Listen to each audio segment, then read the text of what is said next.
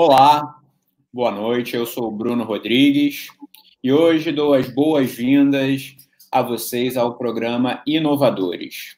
Aqui no Inovadores conversamos com pessoas empreendedores, inspiradores, que trazem ideias inspiradoras. Aqui nós vemos o futuro sendo construído. Conversamos com as pessoas que pensam e fazem diferente. Bem, para a conversa de hoje, tem uma pessoa muito especial do setor de educação, que eu conheci há uns seis anos atrás, que é referência em tecnologia, inovação e educação. Na época que eu conheci, quando estava com o projeto de ensino de programação, ele tá, ele estava já trabalhando na Gera Capital, que era de investimento, era mais focado em educação, agora é focado em investimento em impacto social em geral. E hoje ele trabalha na Eleva, no grupo Eleva de Educação, um grupo de referência, e hoje a gente vai conversar um pouquinho aqui sobre o futuro da educação. Então, vamos dar as boas-vindas hoje ao nosso querido convidado Guilherme Sintra, da, do Grupo Eleva. Perfeito. Olá, pessoal, tudo bem? É, acho que é bom me apresentar um pouquinho, né, Bruno? O que, que você acha? Falar uns dois minutos. Toca lá, apresenta, apresenta. Então, me apresentando um pouquinho, pessoal, é, eu, eu, eu sou completamente apaixonado por educação. É, a tecnologia ela veio como uma forma de pensar como escalar a educação, que eu, que eu considero que seria uma educação de qualidade, é, que permitisse outras pessoas terem acesso ao tipo de educação que eu tive. Né? Muito mais, até sendo bem sincero, pela minha família e pela forma que eu fui educado, de uma forma é, pensando sempre no indivíduo, é, nos componentes socioemocionais, além de conhecimento em si, né? É, até do que na escola. Né? Então, eu queria poder escalar esse tipo de educação para mais e mais pessoas. Então, assim, eu comecei com 18 anos é, dando aulas de matemática em um projeto social na época, é, e para alunos de 13, 14 anos que queriam passar para escolas é, particulares com bolsa, escolas públicas é, de, de, altíssimo nível, seletivas, e foi onde eu me apaixonei. Assim, eu percebi realmente a quantidade de talentos que a gente acaba desperdiçando é, no país é, porque a gente não consegue mesmo assim é, oferecer educação de altíssima qualidade. Tem muita gente no setor público excelente, a gente tem coisas incríveis sendo feitas, aprendo muito com o setor público, mas infelizmente os, os dados mostram que a média não é uma média que chegue, chegue a, a gerar realmente o impacto que a gente gostaria. É, baseado nisso, aí eu fui realmente me meter em educação, trabalhei em mercado financeiro, não era tanto que eu era fã, acabei entrando no, no Gera, que é um investimento mais que trabalhava com o conselho de educação é, primordialmente, isso foi 2012, eu era estagiário na época, e aí eu comecei a trabalhar muito com pesquisa, olhar para tecnologia, para outros, outros modelos, e a partir disso eu comecei a realmente entrar é, na união entre tecnologia, neurociência, e olhando para isso também do ponto de vista de como é que a gente escala a educação de qualidade. É, eventualmente, em 2015, né, a Eleva passou a existir em 2013, em 2015, o Gera já estava começando a investir no que veio a ser Spot, que foi a aquisição da cultura inglesa na época, e a gente transformou para virar Spot. E aí eu, apaixonado por educação básica, eu já era sócio do Gera, é, e falei, cara, eu quero entender mais educação básica, o que, que eu faço? O pessoal me propôs eu virar diretor de escola. Então, com 24 anos, eu virei diretor de escola. Caramba, 24 anos? 24 anos. Aí eu brinco que... É, eu sempre brinco que, assim, meus amigos foram fazer MBA em Harvard, Stanford, eu fui fazer MBA em Vila Valqueire mesmo do Rio ali, né? Qual era a é. escola? Qual era a escola que você foi diretor? Era o Elite. O Elite. Aí eu, assim, a gente tem escolas que vão de classe C, né? Que o, o Elite ele ele está em todo o Brasil hoje, até a classe A né? Então, é, o Elite só o Elite ele tem 30 mil alunos em acho que 10 estados diferentes. É, e eu na época era bem menor, tinha 11 ou 12 mil alunos. Eu fui é, eu fui ser diretor em uma escola. Então eram eram mil alunos, 50 professores, 50 funcionários, 100 professores. Aí eu brinco assim, cara, eu não fazia ideia, eu nunca tinha tocado nada nessa uma planilha de Excel. É, então foi um MBA assim, né? Qual, qual, que você destaca aí? Qual foi o maior desafio dessa tua fase, assim, como diretor? O que, que assim te pegou? Cara, é, acho que o maior desafio que é, que é na verdade assim, o, o, que eu acho que é mais fascinante, né? Então não estou falando nem com uma coisa negativa, mas é entender os mecanismos de relações humanas que acontecem dentro de uma escola. Então, assim, isso é em qualquer coisa, né? Qualquer tipo de instituição. Só que eu sempre falo que, assim, escola nada mais são do que paredes cheias de gente junto, convivendo o dia inteiro, né? Então, assim, necessariamente você vai ter conflito, necessariamente você vai ter é, você vai ter instabilidade, incerteza. Então, muito do que você tem que conseguir aprender a fazer é, é gerenciar conflito e gerenciar essas incertezas. Então, te dando um exemplo prático, Bruno, assim, é, é muito comum em escola as pessoas falarem assim, escola não tem rotina, né? E isso é um desafio enorme, porque quando a escola não tem rotina, as pessoas falam, ah, cara, você faz qualquer coisa, né? Você não tem que ter nenhum mecanismo minimamente é, padronizado de atendimento. Só que não, assim, é, o que eu falava para o pessoal, e, e, eu acabei ensinando é, e, e, desenvolvendo isso como técnica, é que se todo dia um aluno se machuca, se todo dia um pai ou uma mãe chega na escola chateado, se todo dia alguém é expulso de sala, isso é rotina. Só que você não controla a hora que acontece. Mas você sabe que vai ter um mínimo, né? Então, assim, eu, é, por isso que eu comecei a olhar muito para dados, né? Para como a gente trabalha com dados para criar processos muito mais humanos dentro desse ambiente. Legal. Então, assim, é, foi um super desafio entender isso. o gancho aqui, então, a gente já está no papo acelerado. Galera que chegou aí, depois quem quiser deixar pergunta, pode deixando que a gente vai pescando durante o papo. E só falar também que hoje a gente está lançando o grupo do Telegram, tem aqui o QR Code, só apontar e, e entrar. E quem não se inscreveu no canal pode se inscrever. Mas aproveitando aí o, o, gancho, gestão de conflito, né? É numa escola, como isso é difícil e com tanta gente junta. É, vamos para frente e para trás nessa linha do tempo. Vamos agora para frente. Gestão de conflito na era digital. Eu te digo pelo meu, meu trabalho, minha parte profissional, eu vejo que é, o nível de estresse das pessoas hoje está muito elevado, é, é, não só por estar tá no, no, digital, mas por toda a pandemia que está acontecendo tudo. É, como é que você está vendo essa gestão de conflito hoje, assim, é, enfim, desafios, perspectiva? Cara, essa pergunta é muito importante. É, eu estou falando hoje num contexto mais amplo. Tem o contexto Covid, que a gente pode falar um pouco também, né? Quarentena, que aí tem outros elementos do conflito. É, mas existe uma coisa chamada WhatsApp, né? Que é a mais que eu brinco que a ferramenta mais disruptiva para a escola jamais criada foi o WhatsApp.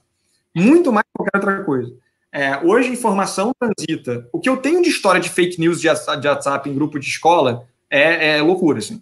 E, e, a informação transita muito mais rápido do que você é capaz. Então, por exemplo, um treinamento que eu criei, né, baseado em, em empresas de tecnologia para a escola, e aí eu, eu dou esse treinamento para diretor de escola e tal, é um treinamento de gestão de comunidade para a escola. Hum. Então, por exemplo, quando você pensa WeWork, Airbnb, é, eles trabalham muito com gestão de comunidade, né? Community management. Ele tem toda a coisa do, do community manager, né? Eu, eu, eu, eu aprendi isso numa, numa, numa palestra sobre community management de uma pessoa do WeWork num evento de inovação. E eu olhei para esse negócio e falei, cara, isso aqui é perfeito para a gente pensar em escola. Porque a partir disso, o que eu fiz foi mapear as personas, né? O que isso quer dizer? É, eu olhava para a escola e falava, cara, tem famílias muito diferentes, eu tenho que mapear como essas famílias se relacionam e ser preventivo. Então, numa era de inovação, é, onde a informação transita muito rápido, isso é uma coisa que eu sempre falo. Para mim, a definição do que uma pessoa que trabalha com tecnologia e educação faz é gerenciamento de fluxo de dados para criar, inova criar informação. É isso. Qualquer, isso se aplica a qualquer edtech, na média. Porque assim. Fala, fala devagar de novo aí que. que... Eu falo muito rápido. Pode me é, cortar e pode, cara, fica à vontade. Aí, achei interessante o termo é, geração, como é que é?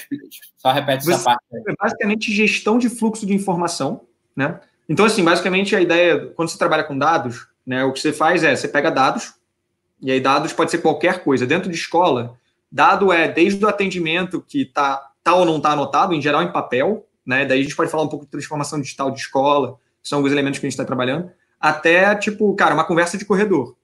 Então, você gera dados esses dados podem ser transformados em informação, informação gerada em conhecimento, e conhecimento transforma em sabedoria.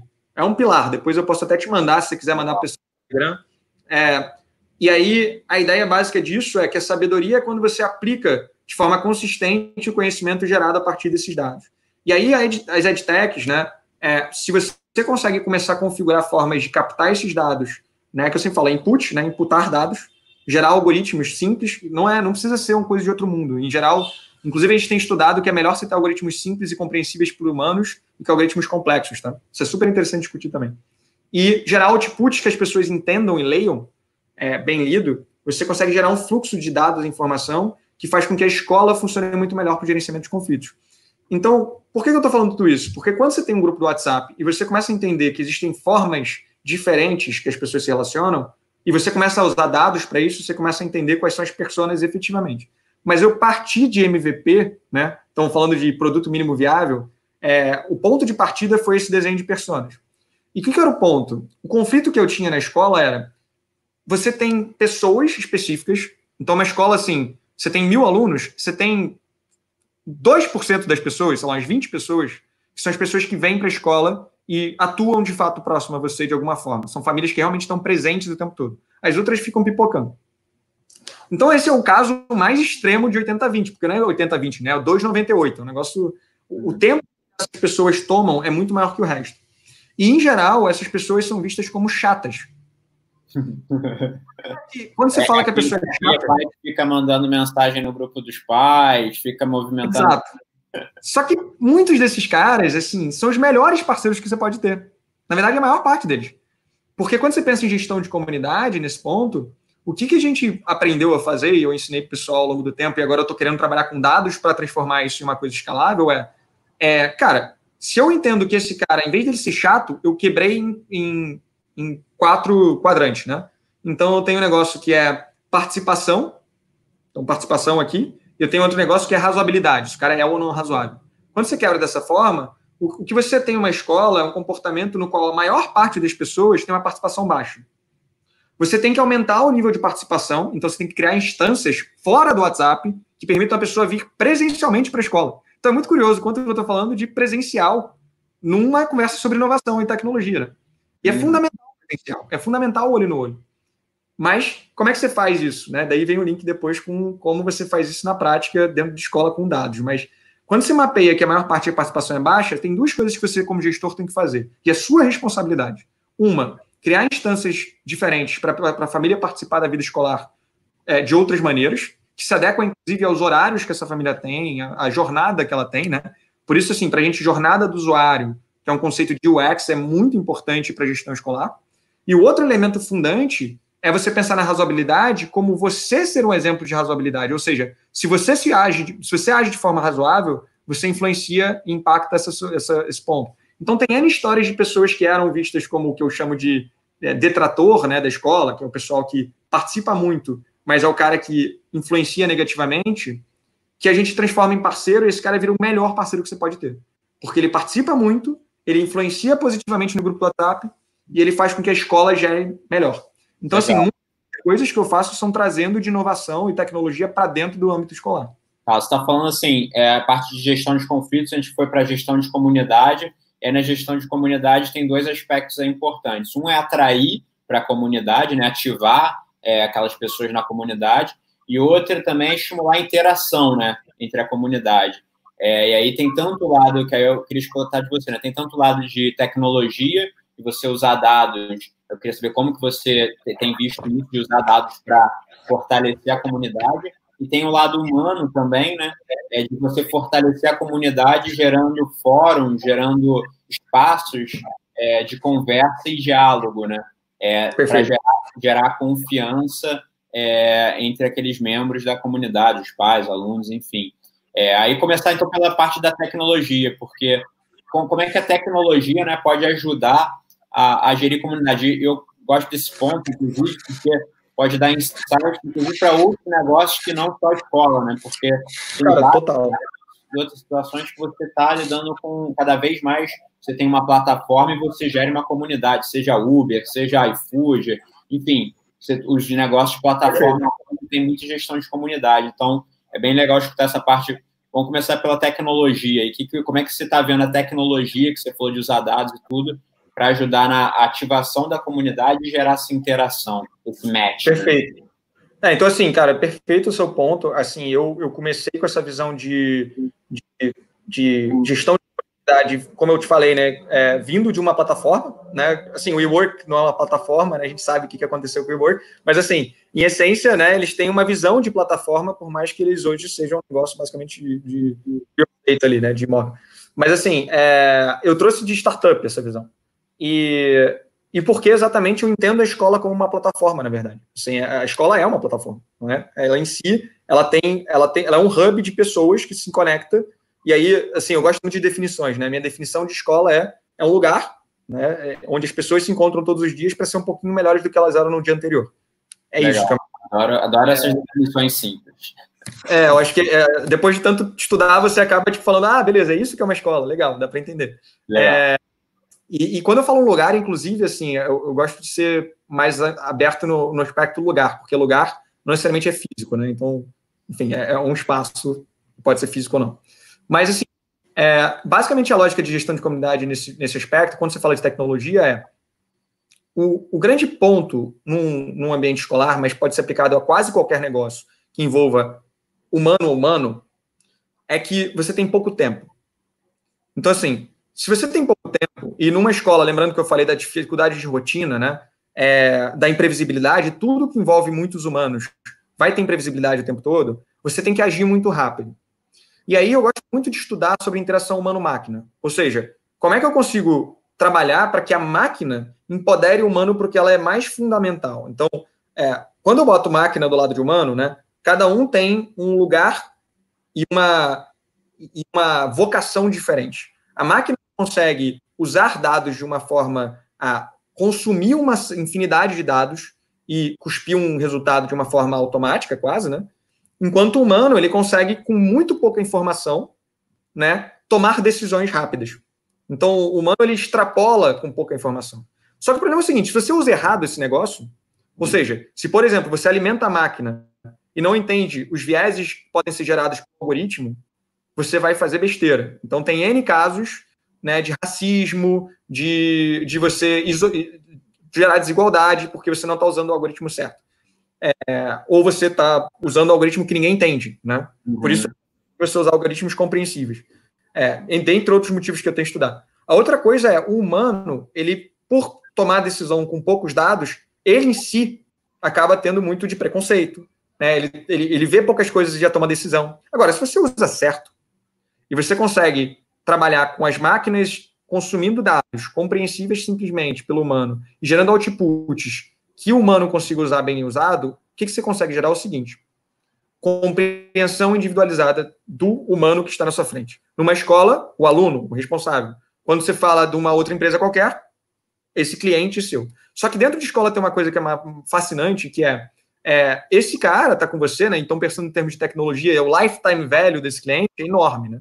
Porque tem alunos que você começa na creche e vai até o ensino médio. Então, quando você pensa no de dados, você tem dados infinitos, né? Porque toda interação desse aluno é um dado possível. Então, muito do nosso foco está em gerar inputs simples de dados, como é que eu imputo dados de uma forma muito simples, e muito foco em usabilidade, para gerar o output que é um dado compreensível por humano. Aí vem a interação humano-máquina. O que isso quer dizer? Eu posso até mandar para você depois é, compartilhar com o pessoal.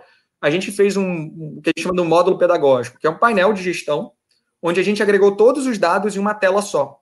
E o teste de usabilidade que a gente fez com o nosso UX, né, com o nosso designer de experiência, é o seu coordenador, o nosso coordenador, tem que ser capaz de contar uma história sobre o aluno em dois minutos. Por que, ah. que essa é a usabilidade que a gente tem?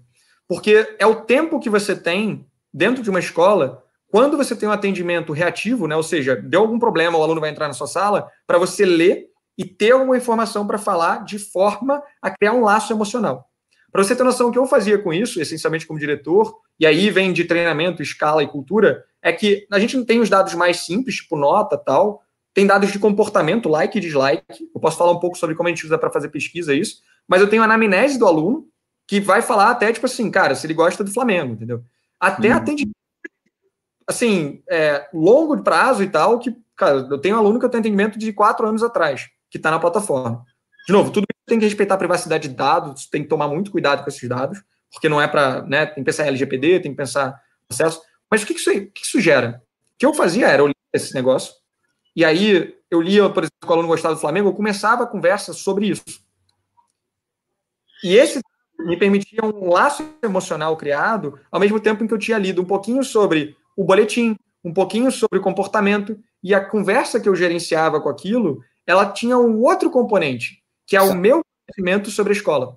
Sabe, que... é interessante esse ponto, só para interrompendo aqui, é, um livro que eu li bem, bem novo, era o Dale Carnegie, aquele Como Fazer Amigos, Influenciar Pessoas, um livro clássico. Você me falando isso, me lembra de uma passagem que ele falava que antes de encontrar uma pessoa que, enfim, ele conseguia encontrar N referências da época e tudo, ele lia tudo sobre a pessoa e aí via os hobbies da pessoa, via tudo. E aí, quando ele ia conversar com a pessoa, assim, já tinha uma empatia, né, uma conexão, porque isso aí também foi meio que um investimento dele, né? De, pô, não, calma aí, deixa eu ver o que, que a pessoa gosta de fazer, deixa eu ver. E, e aí fluía muito melhor a conversa, né? Interessante você ah, falar isso, que hoje isso pode ser feito num estalo, né? No estalo. Isso faz muito sentido. Tem estudo em escola, que é o seguinte. É, tem umas perguntas aqui, eu não sei depois se você quer que eu fale sobre elas. Enfim. Não, pode deixar que eu pesco aqui. É, mas o. Mas tem um estudo que fizeram com, uma, com turmas, na qual eles pegavam, mapeavam coisas que o professor tinha de interesse com o aluno. Então, assim, ah, a cor favorita dele é laranja. E aí contava para o aluno, né? Então, fazia um perfil do professor sobre os interesses, e aí encontrava matches entre interesses do aluno e professor. Isso gera um impacto, assim, Legal de compreensão de conteúdo. Assim. Então, eu estou falando tudo isso porque essa conexão humana que é gerada aqui, ela permite você captar mais dados, ela permite você ter conexões emocionais, usar o melhor que o humano tem na cabeça e usar o melhor que a máquina tem, e você cria, isso é uma coisa que eu acho maravilhosa, você cria uma fluidez do dado. Porque uma vez que você consegue ter inputs de dados gerenciados, eu sempre penso em ciclos concêntricos. Imagina que você tem um aluno no, no centro, que é o foco sempre. Mas aqui eu tenho o professor, aqui eu tenho coordenador, diretor, vai subindo essa escala de gestão, ou o pai e mãe também que estão nesse contexto, o ciclo, a fluidez do contato vai no momento em que as pessoas entendem o valor de, de entender o indivíduo. E é impossível fazer isso se você não tem tecnologia funcional, UX muito bem feito, UI muito bem feito e treinamento e cultura. Então, assim, toda vez que você pensa em inserção de tecnologia dentro do âmbito escolar ou qualquer âmbito, você tem o tripé: cultura, né? Um treinamento de cultura, é, tecnologia e pessoas, né? Cultura, que, que você precisa trabalhar com ela. Então, esse tripé a gente trabalha muito para conseguir fazer com que a tecnologia de fato seja inserida de uma forma adequada. Eu falo muito, Bruno, então assim. Não, não, não. Acho que esse ponto é, é interessante. Assim, a gente já falou de vários temas e esse em particular Acho que é bem interessante até aqui para o canal é, a gente fala muito sobre isso. É um pouco da tese também, até do jogo da vida que a gente faz no sábado, onde eu vou te convidar também. Que é, a, a tese é a seguinte: a, as pessoas tendem a confiar mais uma nas outras ao momento que tem mais transparência de quem é quem, de o que, que as pessoas gostam. E é muito curioso, porque assim, no nosso dia a dia do trabalho, a gente acaba, às vezes, conhecendo pouco das pessoas ou demora um grande tempo para conhecer as pessoas, tipo anos, para saber o que a pessoa gosta de fazer fora do trabalho, é, saber várias outras coisas. A gente fica muito na superficialidade e isso acaba prejudicando a conexão das pessoas e o nível de confiança delas. E aí no jogo a gente brinca um pouco com isso. A gente chama duas pessoas que não se conhecem, aí tem um banco de perguntas ali, e vai trocando e as pessoas vão se conhecendo ali na hora e vai gerando uma, uma afinidade, uma empatia. Isso é um a um, né? Imagina isso numa comunidade, em grupos pequenos ali se formando. Perfeito. Então, esse, é, esse é o lance da, da tecnologia podendo é, gerar essas informações e, e, é claro que precisa ter da, a pessoa ali, né? Eu, quando eu fiz lá aquele projeto que, que a gente conversou na época de ensino de programação, tinha muito isso, sim. A tecnologia é, é muito importante, mas a forma de abordar, por exemplo, aprendizagem por projeto e tudo, isso daí já está décadas, não sei nem se século, mas pelo menos décadas já está. É, muda a forma como você faz, né? Vai mudar o mindset, assim, de, é, esse é o grande desafio. E aí vamos aproveitar pegar esse gancho. É, como é que você você vê aí o, o grupo, eleve tudo, essa questão de aprendizagem por projeto. Né? Aqui no, no programa Inovador, a gente conversou lá com o Fábio, do, do, do MEI. Ah, né? super legal. É, então, como é que você vê isso? Perfeito. Ah, a gente não tem, sendo bem assim, né? assim a, a Eleva a gente tem uma série de, de, de, iniciativas diferentes. Então, por exemplo, na escola Eleva, e, e, a gente tem uma coisa que é o seguinte, a gente tem tanto um, uma visão é, de um material didático que é transversal a quase todas as nossas marcas, né? A gente tem escolas pelo Brasil inteiro, mas a gente dá muita autonomia pedagógica também. Então, a gente centraliza muitos processos administrativos, mas o pedagógico é muito local. Então, é, as marcas têm muita autonomia para fazer projetos específicos. é, eu posso falar assim, algumas experiências. Então, dentro da escola Eleva, por exemplo, eles trabalham com ensino maker e laboratório maker. E assim, tem muito projeto que o pessoal faz lá.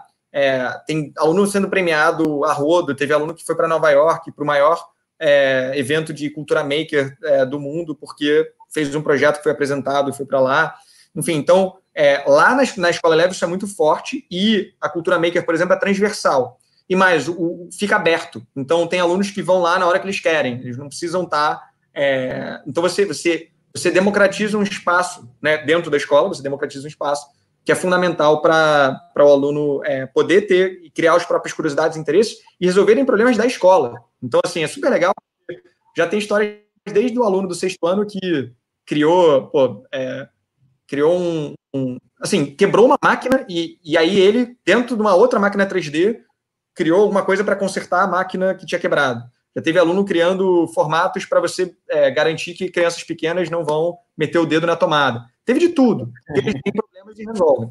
É, a gente tem também o, o, o Tech, né, que tem, tem o, o, Mundo Maker. A gente tem o Tech, que é uma ferramenta com o objetivo de democratizar o ensino é, e aprendizagem é, por experimentos, experimentação.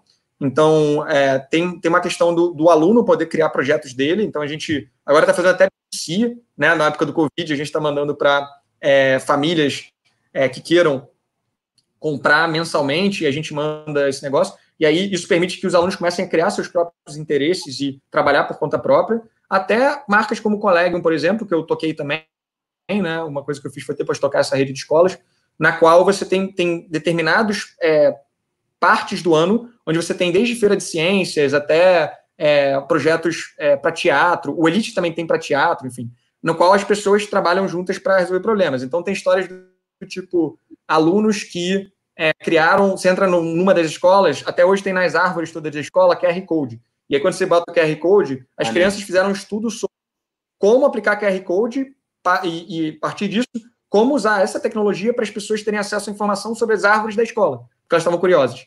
Então, assim, tem iniciativas diferentes. É, a gente vê isso como algo transversal, mas tem muita autonomia para as escolas usarem. Então, é algo que a gente incentiva, é algo que a gente troca com experiência, não é obrigatório, mas é super bem-vindo. E Legal. dentro do material, a gente quer trabalhar cada vez mais com isso. Então, assim, eu sou fã da temática, feito, sendo bem feita, eu sou fã. Maneiro. Só pegar aqui esse comentário, depois eu vou pegar a pergunta que está ali.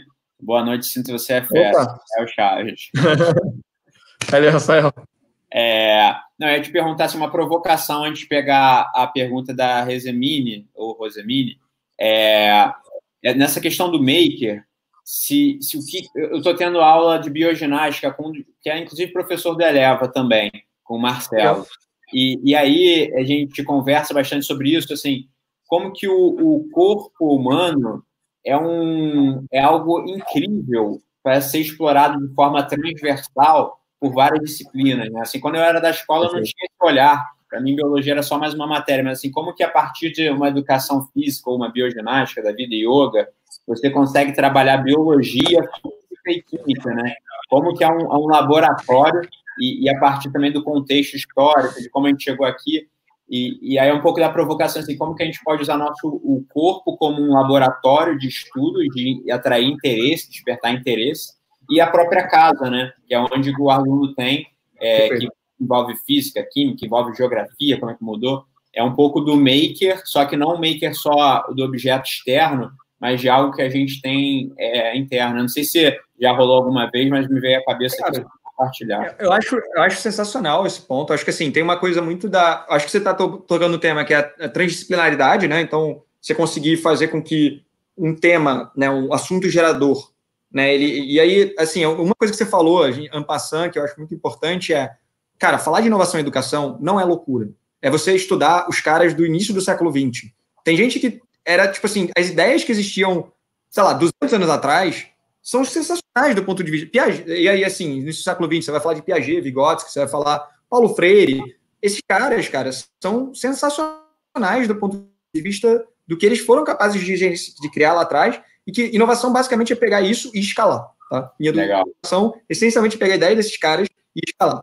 E associar neurociência. E por que eu estou falando de neurociência disso? É porque essas temáticas de transversalidade de conteúdo, que podem ser alinhadas com projetos pedagógicos, como, como o de ensino baseado em projetos que você está falando, é, nada mais. E aí vai numa linha de contextualização, e nada mais contextual do que o próprio ser humano, né, do que o próprio aluno. E para mim é fundamental, porque a própria BNCC ela trabalha com, com esse conceito de, de transdisciplinaridade, de alguma forma, né, de integração. Desculpa, a BNCC é a Base Nacional Comum Curricular, que é o que vai passar, espero, né, a gente está tendo aí, que vai passar a ser é, as diretrizes curriculares efetivas do, do nacionais. É, e aí, é, essa transdisciplinaridade, é, o ensino de ciências de uma forma adequada, tudo isso entra nesse contexto que você está provocando. E aí eu tenho, e, e, tem uma coisa do autocuidado, que é muito interessante. Então, uma das coisas que quer se fomentar é autocuidado, é, habilidades socioemocionais. E tudo isso está no seu corpo, né? Quando a gente entende a ligação entre corpo e mente, faz muito sentido o que você está provocando. E uma coisa que eu sempre fui curioso é, por que a gente não estuda o cérebro? Então, assim, corpo, né? É e ali, corpo e cérebro é um negócio fantástico. E a gente não estuda isso na escola. Eu não sei você, mas assim, na minha escola a gente fala sobre todas as partes do corpo, mas a gente não estuda como o cérebro funciona. E a metacognição, para mim, o que é metacognição? Né? É você saber como você aprende, estuda, e como você vive, né? E como seu corpo, inclusive, aprende de alguma forma, é o que eu acho que a escola deveria focar 100% em ensinar hoje em dia.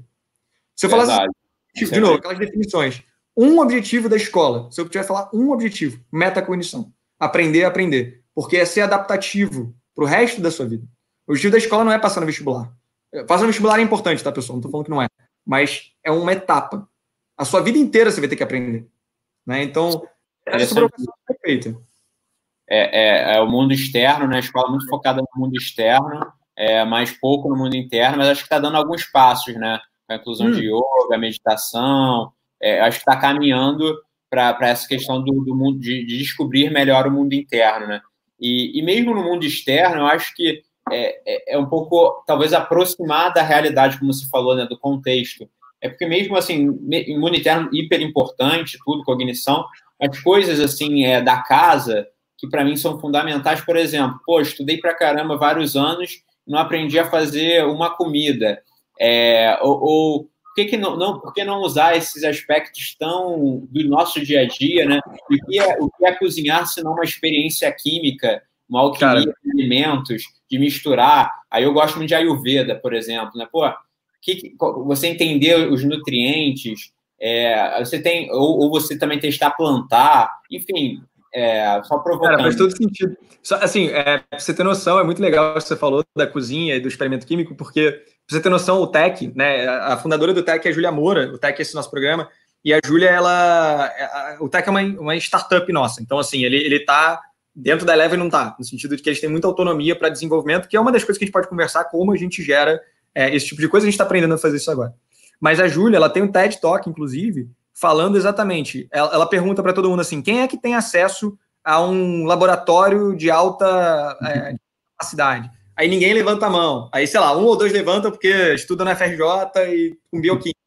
Aí depois ela fala, cara, ninguém tem cozinha em casa? Por que isso? É, o que você está falando é muito importante. E no aspecto socioemocional, por exemplo, a gente tem um programa chamado LIVE também, né, Laboratório de Inteligência de Vida. E assim, a gente tem um parte do programa, né, que acontece dentro desse aspecto, é voltado para a família em casa, porque é, se você não envolve a família no processo, Muitas vezes, assim, você vai ensinar X, Y, Z de como lidar com as emoções, mas a grande verdade é que eu e você, provavelmente você também não. Não sei você, mas eu não. A gente não aprendeu a lidar com as emoções. Ninguém ensinou a gente a fazer isso. Hoje em dia, nas escolas, isso está ficando, assim, ainda bem, cada vez mais comum. O LIVE, por exemplo, tem mais de 200 mil alunos, tem outros programas legais também, né? É, você tem aí o, o, Escola da Inteligência, tem outros programas interessantes. É, obviamente, eu sou viesado para o LIVE, mas é, mas, cara, é muito legal, porque você começa aos três anos de idade, e é isso que você fala do corpo, por exemplo. As crianças, elas aprendem, quando elas estão com raiva, a botar a mão na barriga e sentir como é que está a respiração. Elas aprendem é, a pensar que, né, uma linguagem, né, do tipo, tem uma coisinha na minha barriga aqui. Então, essas linguagens que mostram a interação entre emoção e o corpo como fundamento para a autocompreensão. Né? Então, isso tudo que você está provocando é muito legal, porque é o que a gente tem visto que funciona. Perfeito. Assim, até nessa parte de meditação e tudo, que eu aprendi muito ao longo do caminho, foi que realmente a gente fica muito na nossa mente e nos pensamentos, e acaba que a escola, realmente, pela minha formação no passado, é, estimulava muito que era, era o modelo, né? Assim, estimulava muito a mente. Mas a, a, a força, o poder que tem, né? Você atrair a atenção para o corpo, e é isso que você falou, né? Pô, tô com raiva, não, tô sentindo aqui. É, você usar o seu corpo como um aliado seu é, para, enfim, para a vida, né? É, a percepção do corpo, né? É bem interessante. É, vou pegar aqui a, a, a, pergunta da, do, não sei se é da ou do, mas da Rezemini. É, vamos, vamos, pegar aqui, ó. Você acha que haverá uma mudança efetiva com aulas virtuais, complementando as presenciais, criação de espaços virtuais para aprendizado e conteúdos didáticos mais avançados na forma de vídeos? Aí está nessa pandemia, né? Perfeito, Rezemini. Acho que é, bela pergunta. É, eu vou tentar. Eu não sei se é conciso, então assim, eu vou tentar falar um pouco porque essa sua pergunta ela traz uma série de elementos. E aí, Bruno, fica com vontade de me cortar, porque esse, esse, movimento ele é um movimento muito antes da própria pandemia, né? O que eu sempre falo é o seguinte: o que a pandemia está fazendo, né? O que o coronavírus está fazendo na escola, mas também em outros mercados, não é, é mudar a tendência, é acelerar a tendência. É muito diferente. Então, assim, acho essa, esse tipo de visão, Rezemini, que você trouxe, né, por exemplo, de conteúdo didático mais avançado e tal, são coisas que a gente já analisa há anos, tá? Mas que nunca foram postos em prática por uma questão de, basicamente, de, de, de segurança, de, assim, educação tem um negócio que é muito difícil as pessoas inovarem, não é por mal, que as pessoas não querem, é porque, de novo, tem muita variável, tem muita gente envolvida, então tudo é muito difícil de você testar. E a gente está vivendo hoje um grande experimento natural em tudo, né? Então, assim, sem dúvida, coworking é um negócio que, assim, é coworking não, desculpa. Home office é um negócio que vai mudar completamente. Mas na escola também vai mudar. E aí, é, blended learning, né, ensino híbrido, né, que é essa visão de você mesclar o físico com o digital, já é uma coisa que a gente olha há muito tempo. Mas a gente nunca viu isso sendo testado, na verdade. E agora tem um experimento natural sobre isso. O que funciona e o que não funciona. O maior risco que a gente tem agora, resumindo nesse ponto, é a gente é, achar que porque não está funcionando hoje, porque não está, quer dizer que não funciona o ensino híbrido. É, ou ensino à distância, tá? Ou, por quê? Porque o que a gente está fazendo hoje não é ensino à distância. Não é ensino híbrido. O que a gente está fazendo hoje é o que se chama de. Até um, até um termo interessante da gente começar a pensar, que é ensino remoto de emergência. Ninguém se preparou para isso. Tá? É, se a gente acha que a gente se preparou para isso, você vai achar é uma porcaria ensino à distância. E não é verdade. É verdade porque é mal feito. Mas como é que funciona para a gente de fato ter um negócio bem feito nisso? Primeiro, faz muito sentido o híbrido, é, ou seja, presencial com a distância. Eu não acredito em educação básica em totalmente à distância, tá? Eu acredito no híbrido. Mas por quê? Porque você vai para um conceito que é uma tendência, que é always learning, né? É, sempre aprendendo. Qualquer lugar que você está, você pode aprender. Só que para isso você tem que adequar a jornada do aluno. Então, assim, ele está dentro da escola, é um tipo de aprendizagem. Mas ele está esperando no ônibus, ele pode ver um vídeo curto? Pode. Você pode ter um negócio, por exemplo, que o professor só preenche o diário de classe, né? Digital, óbvio. Ele fala assim, cara, é, eu dei tal módulo. Isso já dispara uma trilha de aprendizagem que é multiplataforma, ou seja, vai ter o capítulo que você tem que estudar, vai ter, é, que pode ser digital ou não, vai ter os vídeos que você tem que estudar, os exercícios que você tem que fazer automático. Como? Baseado no que realmente a neurociência, por exemplo, ensina que é o certo. Isso tudo vai na linha do que se chama de design instrucional. Design instrucional é como é que você desenha uma experiência de aprendizagem melhor possível. Então, o mundo vai ter que mudar. O risco que a gente tem é as pessoas não repensarem forma, eventualmente, de de fato fazer isso bem feito. Se a gente olhar para o que está acontecendo hoje e achar que isso é ensino do futuro, a gente está errado, não é. Isso é uma experiência para a gente ver o que, que dá certo, o que, que não dá, se expor aos riscos mas aprender para fazer direito depois. Então, assim, eu acho muito que vai mudar. Eu acho que a gente tem que estar tá olhando, até legalmente, eu não sei se todo mundo está acompanhando, mas 20% da carga é, do ensino médio vai ser poder ser à distância. É, é um risco. Quantos por cento? 20%. 20%. Basicamente, o que aconteceu é que com a nova, do novo ensino médio aumentou a carga é, horária que você tem que dar. Assim, a gente já dá essa carga, mas tem escola que ainda não. E aí você precisa ter mais carga. Quando você olha para os rincões do Brasil, vários lugares, se você não tem uma forma de disponibilizar é, educação de qualidade, tem claro que tem lobby também, tá? Mas assim, se você não tem uma forma de disponibilizar educação também em contraturno, você tem dificuldade até de contratar professor para fazer letiva, por exemplo, que é uma realidade para o ensino médio que vem por aí em 2022. Então, com tudo isso, o ensino à distância permite, por exemplo, eu, dentro do, da Eleva, pensar num currículo. Vamos pensar assim, cara, eu quero fazer um currículo sobre corpo e mente. Por que não? Posso. Por quê? Porque eu tenho escala. Porque eu posso fazer isso no Brasil inteiro, porque é distância. Isso permite a gente repensar a lógica de funcionar um currículo. Isso permite a gente pensar como que você faz o híbrido, né? De uma forma bem feita e abre espaço para novas formas de aprendizagem e novos conteúdos, de fato. É, então, assim, acho que tem uma super oportunidade. Regula de forma regulatória, é, a gente tem uma super oportunidade. E de forma desse experimento natural, tem uma super oportunidade. O que a gente tem que fazer? Garantir que essa oportunidade que a gente tem agora seja bem usada. Então, não é fazer educação à distância mal feita, que é o que a gente normalmente faz. É fazer com consciência, design instrucional, pensando nas grandes tendências, usando dados, mapeando jornada e fazendo o negócio bem feito. Perfeito. Excelente. E acho que o grande desafio é a educação à distância, justamente, eu acho que você tinha comentado um pouco no início, a questão do, tempo barra atenção, né? Você meio que tangenciou essa questão. Como é que você consegue reter a atenção do aluno, né? É, como você colocou, hoje a gente está vivendo no ensino remoto de emergência, é, mas de forma geral também esse é um pouco desse desafio, né? De você reter a atenção do aluno, a, a tra trazer conteúdo interessante e talvez é, o digital só reflita um pouco do que é o físico, né?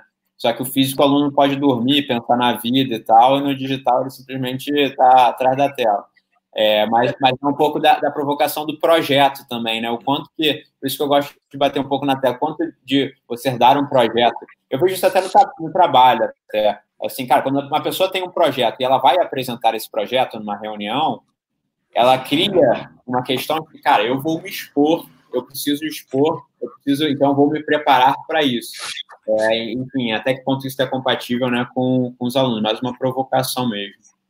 Perfeito. Perfeito. É, eu vou pegar aqui um comentário aqui importante do, de um dos nossos primeiros inscritos aqui do canal, Jaime Well, correspondente de Nova York, sugerindo aí aprender a cozinhar okay. lá de Jaime well. é, Tem mais uma pergunta aqui, Rezemini, é, que achei bem boa. É outra pergunta, a questão do Live, eu acho que realmente o Live é, é um projeto muito interessante pelo que você colocou, né? É só destinado, destinado a alunos, é, se, muitos, se muitos adultos ainda não aprenderam a lidar com as emoções, né? Por que, que é só para aluno? Porque realmente é um desafio, como a gente estava comentando aqui, inclusive para adultos, para os pais, para todo mundo. Pra... Ah, acho, que, acho que faz muito sentido essa pergunta. Assim, é, não é só para aluno, no sentido de que a gente. O foco é no aluno, né? Mas a gente também tem é, não forma, eu não vou falar formação, mas a gente tem materiais para as famílias, né? Para os, famí os pais e mães, e a gente tem formação sim para professor, tá? Mas é, eu acho muito importante essa provocação. É, hoje em dia é só para adulto, só para aluno, porque pelo simples fato de ser o nosso foco ser educação básica. Mas assim, eu tenho uma visão é, cada vez mais de que assim as barreiras entre o que é básico e superior e é, vai acabar isso. Assim, é, você vai ter escola, não estou falando que não vai ter escola, mas assim, a transição ela vai ser muito mais fluida né, do que você pode fazer. E aí eu acho que assim, eventualmente pode ter sim espaço assim, para a gente fazer uma coisa mais focada no adulto. É, bem ou mal, assim, nossos alunos hoje vão ser adultos no futuro. Então, a gente está aprendendo, né? A gente tem um arco pedagógico muito é, interessante, no qual você começa trabalhando muito a questão emocional, de como lidar com as suas próprias emoções, é, e está preparado para lidar com incertezas e tal para depois você falar incertezas, enfim, raivas, sentimentos negativos e tal, para transformar essa forma, para depois você falar do que a gente chama de habilidades de vida, efetivamente, que é perseverança, pensamento crítico, proatividade, curiosidade, desculpa, criatividade, comunicação e colaboração. Então você começa falando de ações para depois você transpor isso para habilidades. E assim, essas habilidades todas são habilidades necessárias para os adultos. Eu acho que é só foco, tá, resumindo? Para a gente as habilidades, que foi, foi muito rapidinho. É, eu falo muito rápido. É, são três P's e três C's, tá? É uma forma fácil da gente tá. lembrar. De... Então, é proatividade, pensamento proatividade. crítico. Pensamento crítico. Até foi comentado aqui pelo Bernardo a questão do pensamento crítico, né? É, perseverança, é, criatividade, colaboração e comunicação. Então, são seis aspectos é, que a gente trabalha, e a gente trabalha com uma lógica de. Sem, sem dúvida, Rezemini, dentro da comunidade, os pais fazem parte desse âmbito. Assim, a escola é muito fluida, tá? Então, fazem parte sim. Mas, assim, eu acho que esse aspecto da gente olhar para a educação do, do adulto como foco é o que a gente ainda não faz. Tá. Mas, assim, eventualmente, pode Deixa eu pegar um gancho nisso, então. É, imagino que, assim, para professores, né, deve ser um baita desafio, não só hoje, mas como sempre. É, é um trabalho altamente estressante, imagino eu também, né? É, ter que lidar com tanta gente, estar tá ali exposto e, e alunos às vezes não estão engajados. E aí pode ser um fervilhão ali de emoções também a questão da, das aulas. Né? Com os professores, vocês têm alguma abordagem nesse sentido, e até nessa linha da pergunta Rezemini, que, que fala de emoções, tem alguma questão assim que vocês veem é, essa preparação do professor não só no, no, aspecto técnico, né, mas nesse aspecto emocional também? Eu acho que a gente tem que melhorar isso. A gente tem algum nível de preparação, o LIVE né, faz isso, mas assim, é para as pessoas que são professores do LIVE. Então, acho que assim, é um negócio que a gente tem que melhorar muito. Ano passado fui para Singapura, por exemplo, é, em Singapura eles têm uma preocupação muito grande com saúde emocional do professor. Sim, você vai na, na academia de formação de professores, eles têm uma balança, né, para a pessoa se pesar, eles têm toda uma série de frases sobre saúde mental. Isso é uma questão super importante, é muito comum burnout em professores. A gente também tem um negócio que a gente fala, que é, é triste falar, mas assim, a gente tem um negócio que a gente brinca que é outubrite. Por volta de outubro, tem muito professor que fica doente. E assim, é um fenômeno meio maluco. Assim, eu não tenho estatística para falar, não, tá? Mas assim, é, é meio que uma brincadeira que a gente faz. Uhum. É um momento muito estressante, de fato, porque você está o ano inteiro, é pesado pra caramba, e é uma etapa do ano que você está dando prova, corrigindo, não sei o que lá. Então, assim, acho que a gente tem que melhorar muito nesse aspecto. Tem, uma, tem um dificultador para tudo que envolve formação de professor e tal, que é a questão de que os professores têm uma carreira hoje no Brasil muito complexa, né? Então, muito professor ele está dando aula em várias escolas diferentes, então sobra pouco tempo para fazer qualquer coisa é, muito focada nele, tá? Mas assim, tem que melhorar. Isso é, isso é sem dúvida, é um, é um trabalho para a gente melhorar. Show. Vou pegar aqui uma pergunta da Mariana. É, Mariana, ela está em Alter do Chão, só para você saber. Está lá trabalhando numa ONG, participou do, do nosso das últimas edições do Jogo da Vida aqui no, no canal. É, então, acredita em aprendizado através da música e clipes para jovens vestibulandos com, com linguagem atual visual e musicalmente falando? Sim, assim, eu acho que assim, é, isso é um dos formatos que você pode usar sempre, tá? Eu acho que tem alguns elementos disso. Por exemplo, você tem desde o negócio vestibulando bem clássico, né, de você fazer rima e tal. Tem vários exemplos no YouTube de professor que faz rap, não sei o que lá. E isso é importante porque quando você precisa decorar alguma coisa, sabe? Tipo, tem coisa que você precisa decorar. Isso é uma coisa importante. Tipo, nem tudo é, tipo, nossa, assim, determinados elementos é necessário decorar para você poder usar eles de uma forma rápida, poupar espaço mental. Então, quando você precisa decorar alguma coisa, esse tipo de, de música ou coisa do gênero que, que é fácil lembrar, é, existe um fenômeno em neurociência chamado chunking, que é quando você pega pedaços de, de memória e por elas fazerem sentido e serem coesas, você consegue decorar eles mais fácil, tá? Então, enfim, a música pode ser usada dessa forma. E aí também tem uma questão de linguagem. Então, por exemplo, é, existem estudos mostrando no Stanford, por exemplo, do um cara chamado Brian Brown, que ele fala. Depois, Bruno, tudo que você achar que quer que eu mande, me fala que eu mando e você manda para o pessoal que está. Depois, pessoal, vou botar tudo no, na descrição do vídeo. Cara, o Rafael falou. É verdade, cara. O Bruno eu conheço de matemática, o Bruno foi professor do Elite. O, o Rafael está comentando aqui, se você quiser ilustrar. É, o Bruno foi professor do Elite de Valqueire, então conheço as, as músicas dele, o Will, o Jamil de Biologia também, Rafael. Tem muita gente boa fazendo. Isso é muito importante porque, de fato, você ajuda a criança, o jovem, a lembrar. E essa questão da linguagem, quando você usa a linguagem do jovem, né, assim, eu me, eu me incluo nisso ainda, tá? Mas assim, é, quando você usa a linguagem interessante, com música e não sei o que lá, o que você está fazendo ali é você falar uma linguagem que ele entende e ele consegue repetir, replicar, e ele cria um engajamento emocional. O emocional é fundamental na educação. Então, Brian Brown, ele mostra que é, se você simplifica a linguagem para o aluno, a absorção de conteúdo é muito mais simples. Não é você tornar idiota, entendeu? Não é você, tipo, ah, eu vou, fazer uma linguagem simples, mas assim, é você primeiro introduz de uma forma simples, interessante, que o aluno engaje, para depois você pegar o técnico científico. Então, por exemplo, desafio vocês a pegar um livro do sétimo ano de ciências e tentar aprender alguma coisa.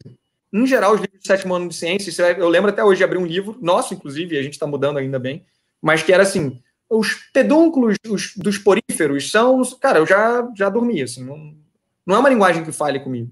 Então, o uso de uma linguagem que torne tangível para o aluno e contextualizado é fundamental, porque o aspecto emocional faz com que você tenha uma retenção de conhecimento melhor.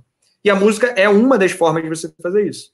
Vídeos curtos é uma das formas de fazer isso. Tem um amigo meu que está estudando usar o TikTok para ensinar. Então, você... é... Vou pegar o gancho aqui, então. Uma das formas aí é na linha de emocional, que acho que pô, você pegou um ponto bem importante. É, a informação fica gravada no cérebro, né?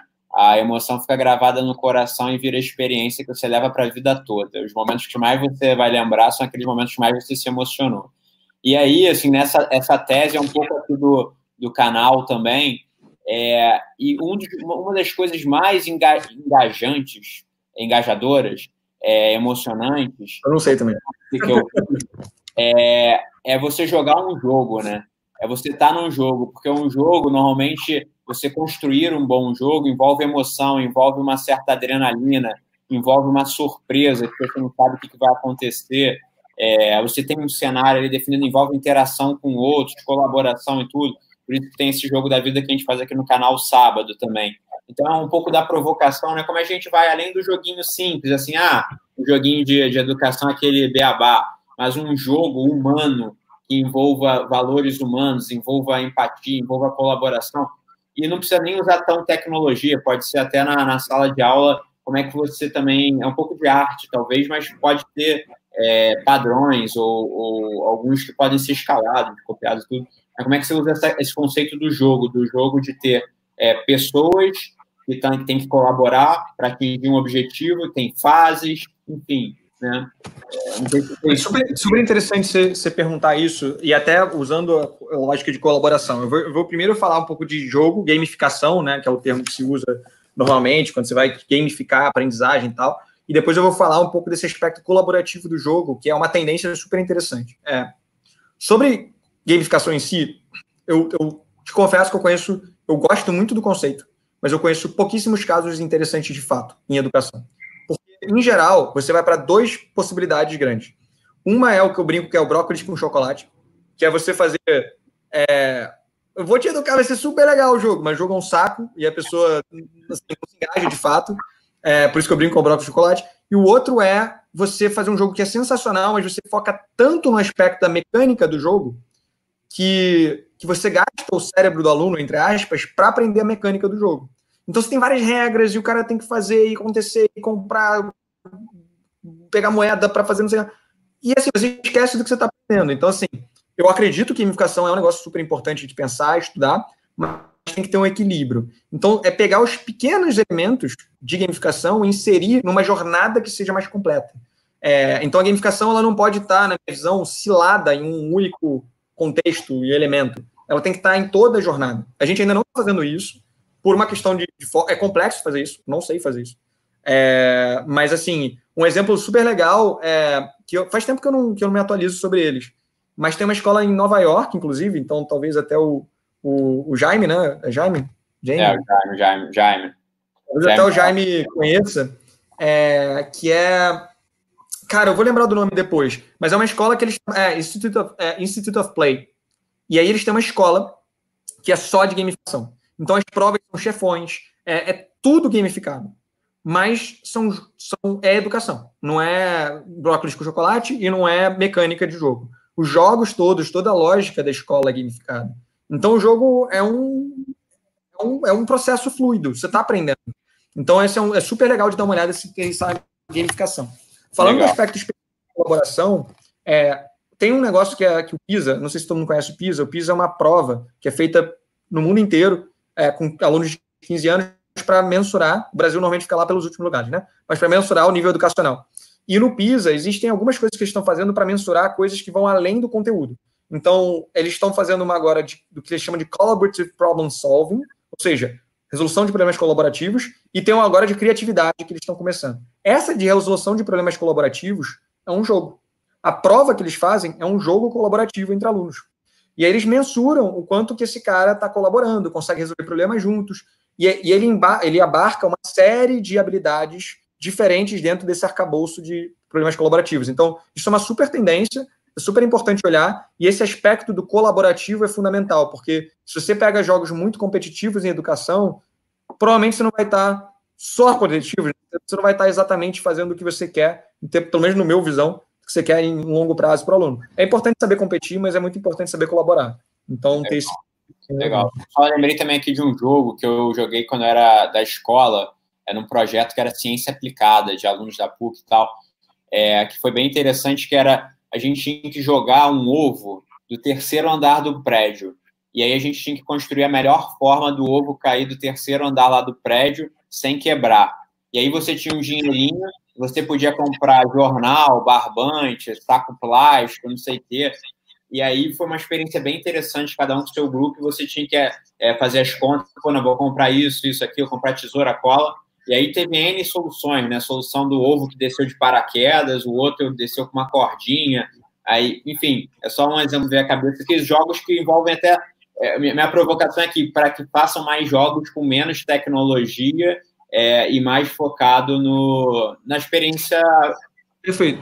Porque você tem que ter um objetivo claro. Se tiver um objetivo de aprendizagem claro e conseguir trazer do jogo, essa que é a dificuldade. Por exemplo, vou te dar um exemplo meu também. A gente teve um negócio semelhante para você, na aula de física, para você fazer o foguete ir mais longe. É, quem fizesse o foguete mais longe ganhava. Foi muito legal. Aprendi, assim, aprendi muito a construir foguete, aprendi muito a bombear a água.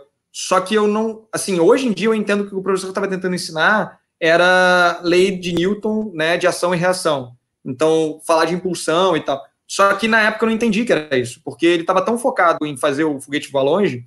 E o problema não é o foguete voar longe. Isso é muito legal porque cria uma experiência emocional. Eu lembro perfeitamente, tanto que tanto lembro que hoje em dia eu consigo olhar para trás e falar: "Ah, eu entendi o que esse cara queria fazer". Só que na época ele não retomou o conteúdo com a gente.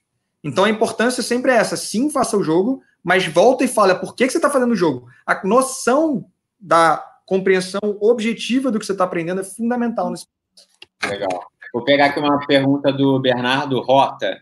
Sensacional a live. Uma dúvida. Como acontece a transformação digital para a captação de dados que acontecem dentro das salas, ou seja, fora do digital? Por exemplo, comportamento do aluno. Aí deixa eu só fazer um, uma, uma questão antes. Aqui no, no, Inovadores, há umas edições atrás, veio o Marcelo Salles, que você deve conhecer, né? Sim, sim. É, que está com a Cyber Labs, por exemplo, que está tocando um projeto super interessante de reconhecimento visual, usando inteligência artificial e tal, é mais para outras aplicações, né? Achei interessante essa pergunta, vou botar aqui para o pessoal ver, do Bernardo Rota, e, e sentir um pouco de você, né? Realmente, a tecnologia hoje te permite é, já dados muito interessantes, né?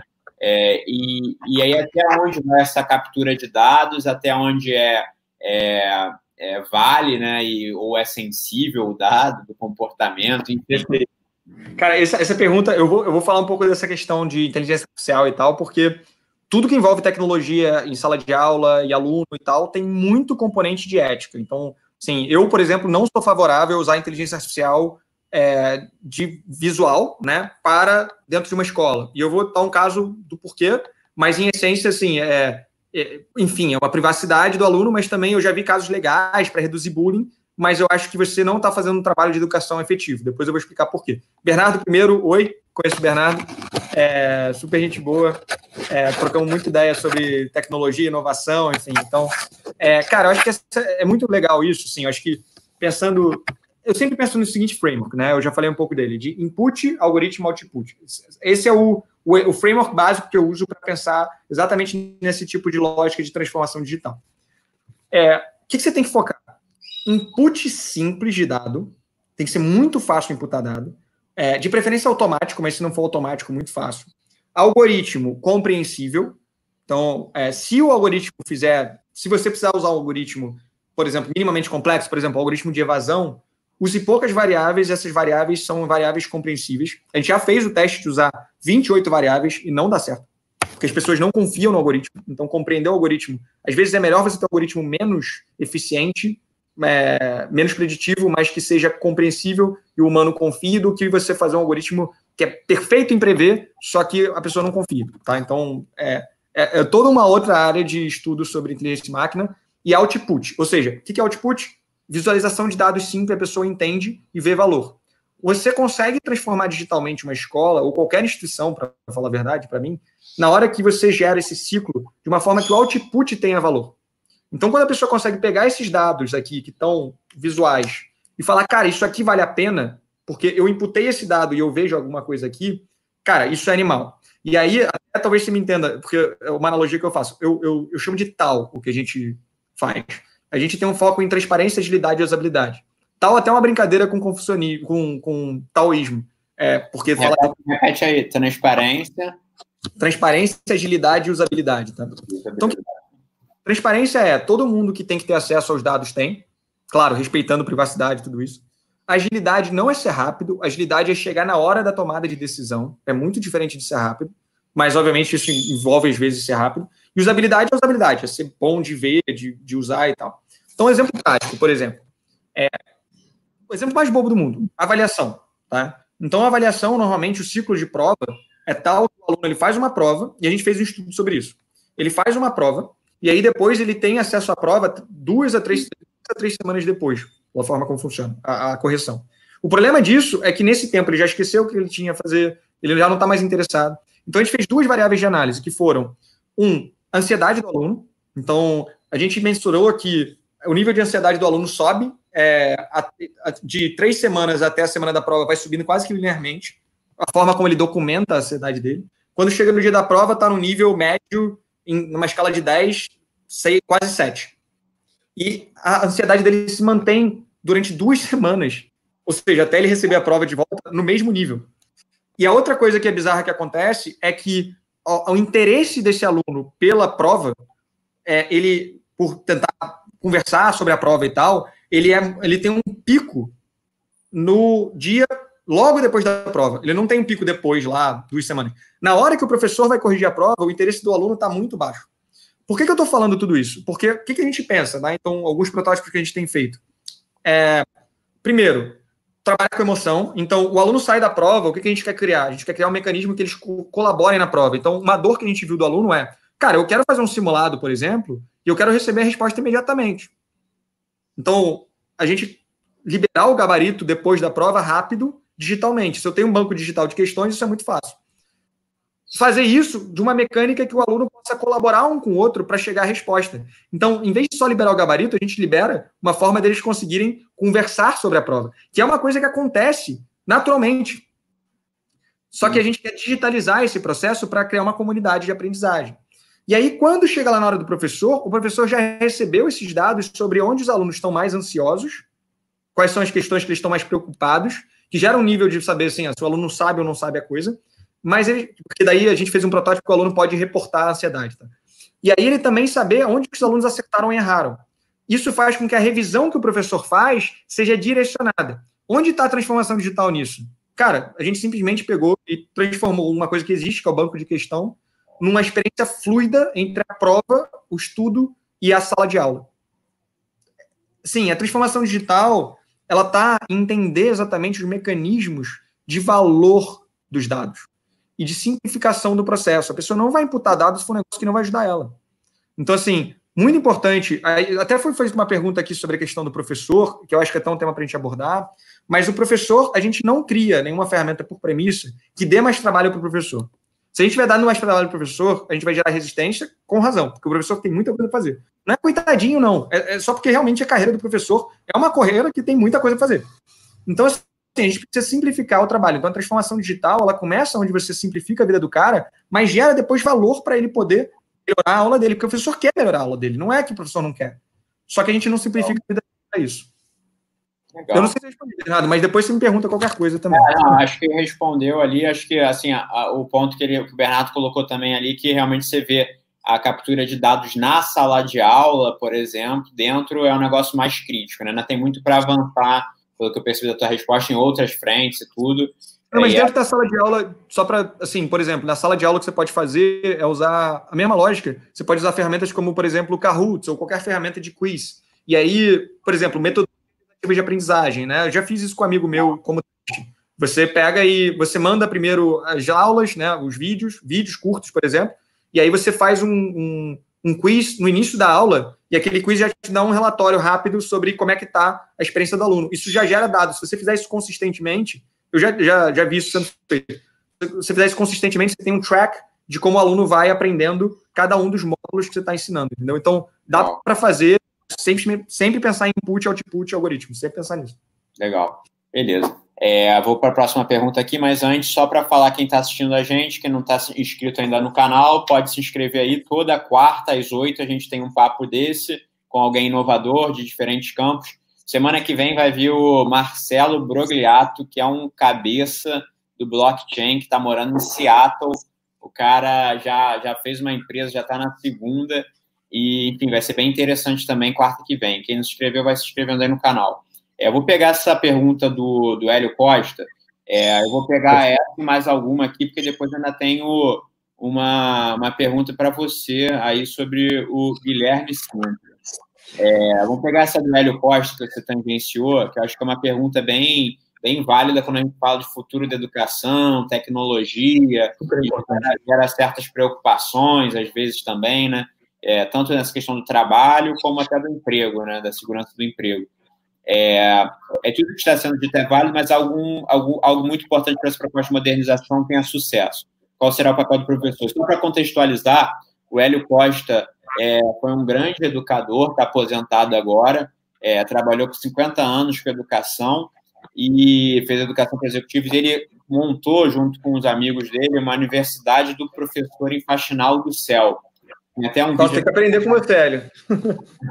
E, e, por coincidência também ele é meu avô. Então, essa pergunta ah, é Excelente, excelente. Não, super legal a pergunta. Eu estava eu tava ansioso para perguntar, para responder essa. Até vou falar só uma coisa curiosa. Rafael, agora que eu me toquei, Rafael era meu aluno lá no, no Elite quando era diretor. Então, super legal falar contigo aí, cara.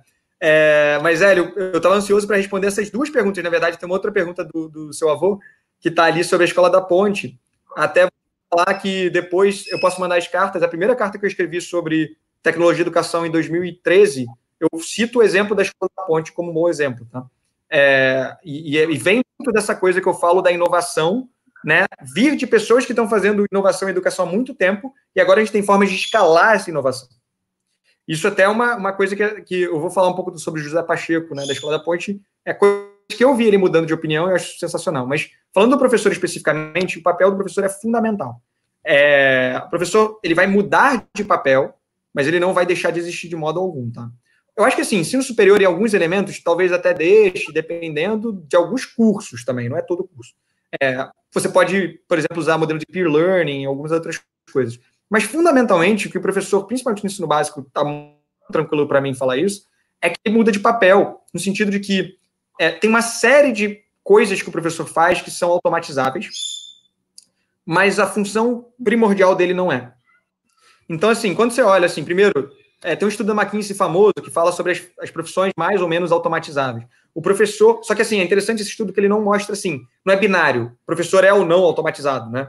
Não é médico é ou não. Ou, ele fala assim, meio que o percentual das tarefas desse cara. E, e o professor é a segunda profissão menos automatizável de todas.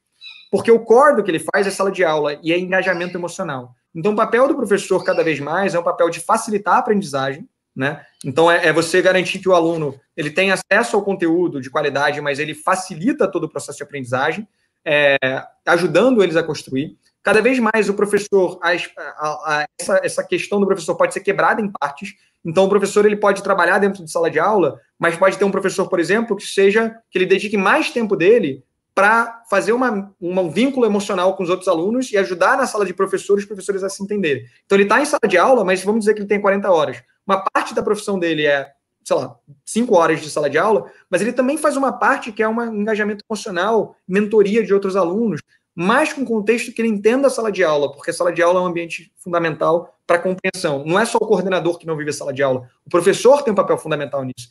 Então, assim, o papel do professor ele é fundamental. Assim, ele vai ser um papel, na minha visão, de facilitação da aprendizagem, daí a gente pode até falar um pouco mais sobre o que isso significa, de vínculo emocional, engajamento emocional, tá? É, e que os dados vão permitir ele fazer isso melhor. Show de e bola. Aí, eu posso falar sobre a escola da ponte ou você quer pular para outra? É, então, vamos pegar a escola da ponte de uma certa perspectiva, é, só para a gente não é, cuidar aqui do tempo. É, eu queria falar da, que você falasse da escola da ponte, mas assim sobre a perspectiva de um assunto que você tangenciou antes, que era a autonomia, né? É, o quão é importante você dar é, alguma autonomia para os alunos e também para os professores, que estava falando um pouco, como a Leva é um grupo muito grande, né? Tem vários professores eles têm um pouco de autonomia ali para criar projetos e espalhar para a rede.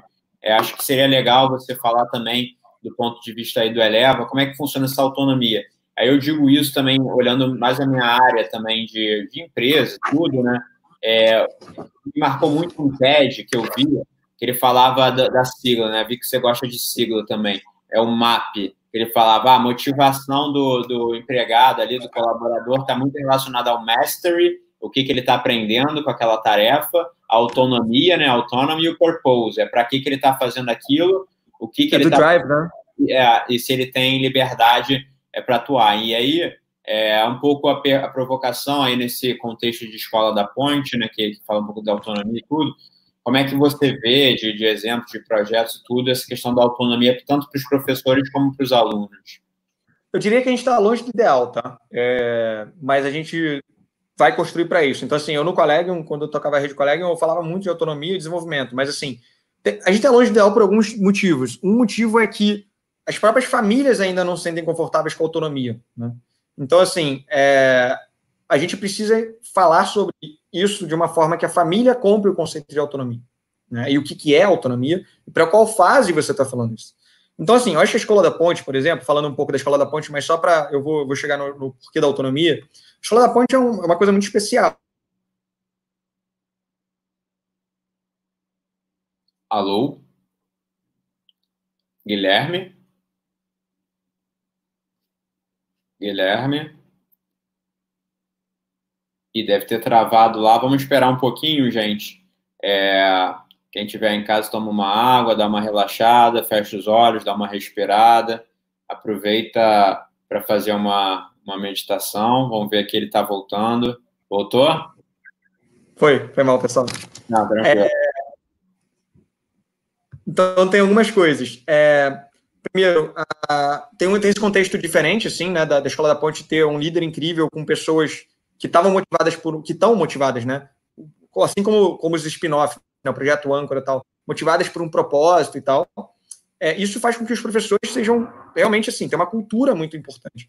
E por muito tempo, José Pacheco, e aí, assim, eu não sou nem um pouco especialista no tema, mas, assim, ele falou que a Escola da Ponte não é replicável. Hoje em dia, eu vejo ele falando coisas um pouco diferentes. O que eu acho é, nada é replicável, mas tudo você tem diretrizes básicas que você pode replicar e escalar.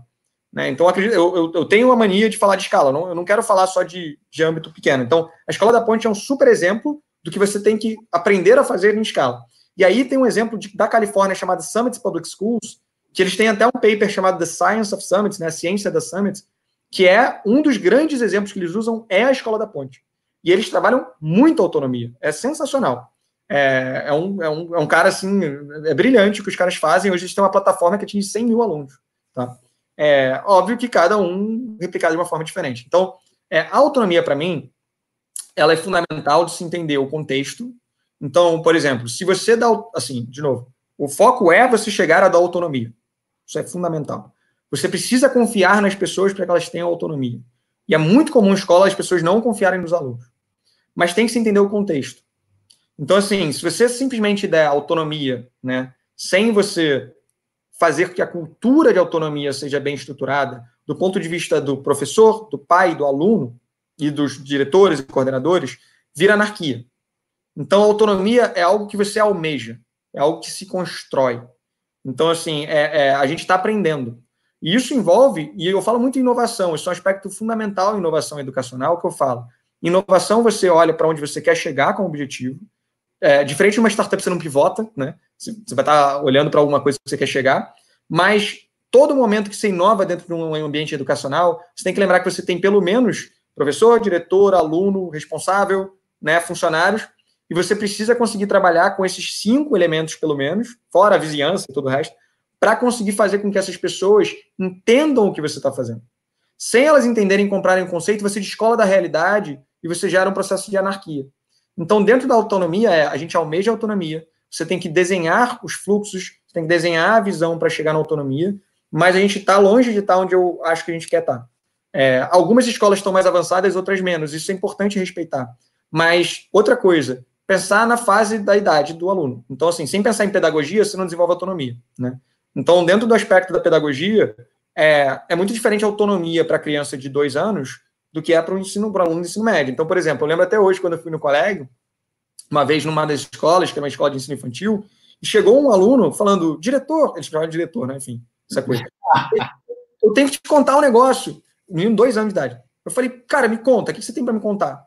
Eu fiz xixi sozinho hoje. Cara, isso é autonomia, isso é uma vitória. Ele está fazendo xixi sozinho, tem que comemorar. Né? Agora, para o ensino médio, cara, o cara vai estudar, como é que você desenvolve um plano de aula. Então, a autonomia também tem que ser compreendida de acordo com a pedagogia. Na escola da conseguem dar autonomia muito cedo em uma série de âmbitos e vertentes, mas é um elemento cultural que foi construído por muito tempo. Então, assim, eu acho que, cara, minha visão, não sei se você concorda, mas é, vamos chegar à autonomia sim. Legal. Chegar lá, mas a gente ainda não está pronto. E, deixa eu te falar que, assim, uma coisa que me vem à cabeça, assim, isso me lembra muito a questão de discussão de cultura organizacional, né, nas empresas. E como você vê algumas empresas com uma cultura muito forte, e aí o papel que tem aquelas pessoas que já estão na empresa há muito tempo, né? É, e, e, isso realmente leva um tempo para você construir, né? É, os alunos que vão evoluindo série a série, se você vai construindo essa cultura, acaba que eles se transformam num agente de, de cultura ali interno da escola também, né? De passar isso para os mais novos, para as séries anteriores. Totalmente. Então, Totalmente. acaba sendo uma construção que, pô, o Eleva tem o quê? Tem cinco anos, não sei? É Eleva tem seis anos. Seis anos enfim, é algo que você vai construindo com, com o tempo mesmo, né? É, só para aproveitar aqui e pegar a pergunta da é, né? Não descobri se é, enfim, se é o ou a Resemine, mas é Resemine. É, o senhor Sintra está sensacional, parabéns. Agora, como ele vê a escola leva daqui a 10 anos? Quais são as principais diferenças que a escola leva de hoje? E aí eu queria que você também aproveitasse essa pergunta para falar um pouco desse seu trabalho é, do Next, né? É, o Eleva uhum. que você está tocando esse ano. Sim, perfeito. É, vou falar da Next, daí eu vou falar sobre a pergunta do da Rezemini. Eu não sei por que, que eu fiquei. Eu acho que eu. Né, essas, enfim, eu não sei por que, que eu assumi que é, mas desculpa se for, tá? É, dito isso, é, nesse, nesse aspecto do, do, do Next, o que a gente está fazendo basicamente é criar uma. Assim, eu brinco que eu criei primeiro uma área de tecnologia educacional, eu acabei com a área de tecnologia educacional. Meu próximo objetivo é acabar com a área de inovação. Porque Tecnologia educacional, eu passei a entender que é transversal. Então, eu, eu quebrei a área e, e, espalhei pela Eleva, né? Não só eu, obviamente, eu tô falando eu, mas assim, a Eleva entendeu isso e a gente redesenhou. Inovação, a gente criou uma área de inovação chamada Next, mas o, objetivo da área, para mim, é criar cultura transversal de inovação, e a gente vai deixar de ser uma área de inovação vai ser uma área de novos negócios é, genéricos, né? Você pode fazer uma série de novos negócios, a maior parte envolvendo tecnologia, mas não só. É, a gente olha para isso, e daí é, é importante que daí eu vou chegar na, na pergunta da, da Resimini, ou do Resimini, que é, é muito legal essa pergunta de olhar para 10 anos, porque existe uma coisa que as pessoas falam assim, ah, você não sabe para onde é que vai. Não sei mesmo. Mas você faz só um mapeamento de cenários, né? Então, quando você olha para 10 anos, obviamente eu não tenho a resposta de como é que vai ser, mas eu tenho a resposta de grandes tendências. O que a gente faz dentro desse âmbito, a gente pesquisa e a gente olha sempre o que a gente chama de verticais e tendências. Né? Então, as verticais é tipo assim, o que, que a pessoa hoje compra, né? O que, que ela. Eu compro avaliações, eu compro redação, eu compro, é, sei lá, é, ensino maker. Ok. É o que a pessoa já sabe, entende e está disposta a pagar por, está disposta a olhar, porque vê valor naquilo. E aí, quando eu olho para o futuro, né, eu olho para tendências. E as tendências vão ser inteligência artificial, data analytics, vai ser realidade virtual, realidade aumentada, enfim.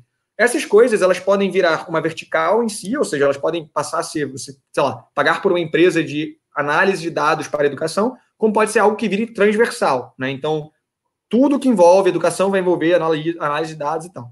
Então, a gente basicamente mapeia, entende a interseção entre esses dois para gerar cenários futuros que permitem a gente, como empresa com fins lucrativos, né, é, lucrar, porque daí você pensa, pô, o que eu vou fazer hoje para chegar lá, mas com foco no sucesso do aluno. Né? Então, a gente tem muito foco e objetivo do sucesso do aluno. Que o sucesso do aluno é uma coisa ampla, né? Então, é, isso é muito dependente de contexto. Então, a nossa visão é construir, e daí vamos um pouco na resposta, na Praia Eleva, o que a gente chama da escola adaptativa. Tá? Então, a grande brincadeira, né, no passado, até hoje existe o conceito de plataforma adaptativa, a gente tem uma plataforma adaptativa, né? Que a, a visão da plataforma adaptativa é, cara, eu consigo, com exercícios e tal, fazer o aluno aprender porque eu vou falar exatamente o que ele precisa. Só que, assim, tecnicamente isso é muito difícil de fazer, porque você não tem conteúdo suficiente hoje em dia no mundo. É surpreendente falar isso, né? Mas é porque não é que falta conteúdo, é que falta curadoria e falta objetivo de aprendizagem. Tá? é, mas é difícil você fazer isso do ponto de vista de conteúdo, criação de conteúdo, tagueamento e tal. E o outro aspecto é que você toca só num ponto da aprendizagem, que é o conteúdo. A aprendizagem, ela se dá por pelo menos quatro elementos, que é o framework que eu gosto de pensar, que é o framework da Summit Public Schools. É conteúdo, funções executivas, né, que é tipo foco, enfim, é, planejamento de longo prazo, habilidades socioemocionais e propósito. Se não tem esses quatro elementos trabalhando, você não consegue educar as pessoas direito. Então, para mim, o objetivo futuro nosso é que a gente consiga, com, com as nossas escolas, cumprir o papel desses elementos. E aí, o, o uso de dados é fundamental para entender o aluno na necessidade específica dele. Então, para onde é que a gente vai estar daqui a 10 anos? Eu acho que o primeiro aspecto é essa visão da escola adaptativa. O que, que é isso? O aluno chega na escola, eu já tenho acesso a uma série de dados dele. Eu já sei, por exemplo, vou contar uma história para vocês. Imagina um aluno que chega na escola do sétimo ano. Tá? Esse aluno ele chegou no sétimo ano, só dele chegar no sétimo ano eu já sei que ele é do sétimo ano e que ele, por exemplo, é um menino, vamos dizer. Isso já me dá uma série de parâmetros básicos, tá? Isso não quer dizer, é uma distribuição de probabilidade. Mas de que, esse aluno deve ter na média de comportamento. Depois você vai acrescentando dados. Esse aluno veio da escola X. Essa escola X, eu tenho dados de alunos que vieram dessa escola. Eu tenho, por exemplo, como mapear por uma prova de, de seleção ou uma prova de diagnóstico os pontos fortes e fracos. Eu consigo ver o histórico escolar. Você vai acrescentando isso e vai contando uma história sobre o aluno. Eu sempre falo que dados contam uma história. Quando esse aluno entra na escola, portanto, eu já consegui dar para ele, inclusive, os conteúdos que ele precisa estudar antes de entrar na escola. Então, ele já entra na escola sendo preparado para não ter o choque que normalmente acontece quando você troca de escola, que é o choque de você ter um novo formato, você não ter seus amigos. Então, você entra na escola e você já tem um processo, por exemplo, a gente já mapeou que a gente precisa atender antes os alunos novatos. Por uma série de questões estatísticas, é, são os alunos que mais saem da escola, são os novatos que não se adaptam. Hum. Então, na escola, por entender o uso de dados, entender quais são esses alunos, você já direciona o atendimento do, da coordenação de direção para focar. Se esse aluno, por exemplo, é um aluno que quase repetiu ano passado e veio para o sétimo ano, existe todo motivo para você focar mais ainda nesse aluno como primeiro atendimento. Você atende esse aluno e você constrói primeiro, então, inputs de dados, né, algoritmos que vão ler e outputs de dados que vão ser gerenciados e você vai entender. E você gera uma outra coisa que é informação para a família. O próprio, a própria Resemini falou da família, né? É, muitas famílias brigam com o aluno nesse contexto. O aluno que entra na escola e se dá mal, né? Vai mal, quase repetiu ano passado. Não é brigar o objetivo. Então, se eu uso nossos conteúdos socioemocionais para gerar uma trilha de aprendizagem para a família, baseada na trilha de, da evolução do próprio aluno, eu estou dando conteúdo que ela precisa. Como? Com um desenho adequado, com vídeos adequados. Também tenho, Mariana, a gente pode falar sobre medo de dados. É, e aí, o terceiro elemento é o elemento de o professor saber qual o ponto que ele foca. Falando só do medo de dados, que eu acho que é um ponto super importante, rapidinho, é, tenho muito medo de dados, Mariana. É super importante esse ponto. É, eu tenho medo porque as pessoas não olham para os dados de forma humana. Primeiro, é, tem que ter muito cuidado com dado de aluno é, e qualquer dado que você fale, porque é uma questão simplesmente de privacidade. Você consegue trabalhar com dados sem saber, né? E aí, de novo, a gente vê Google falando isso, Amazon falando isso, de ver todo mundo falando isso e ninguém fazendo. Você precisa ser transparente. Então, quando o aluno entra na escola, você tem que falar que vai usar dados, você vai fazer uma série de coisas. Então, assim, quando você fala isso e, e permite, você consegue eventualmente gerar.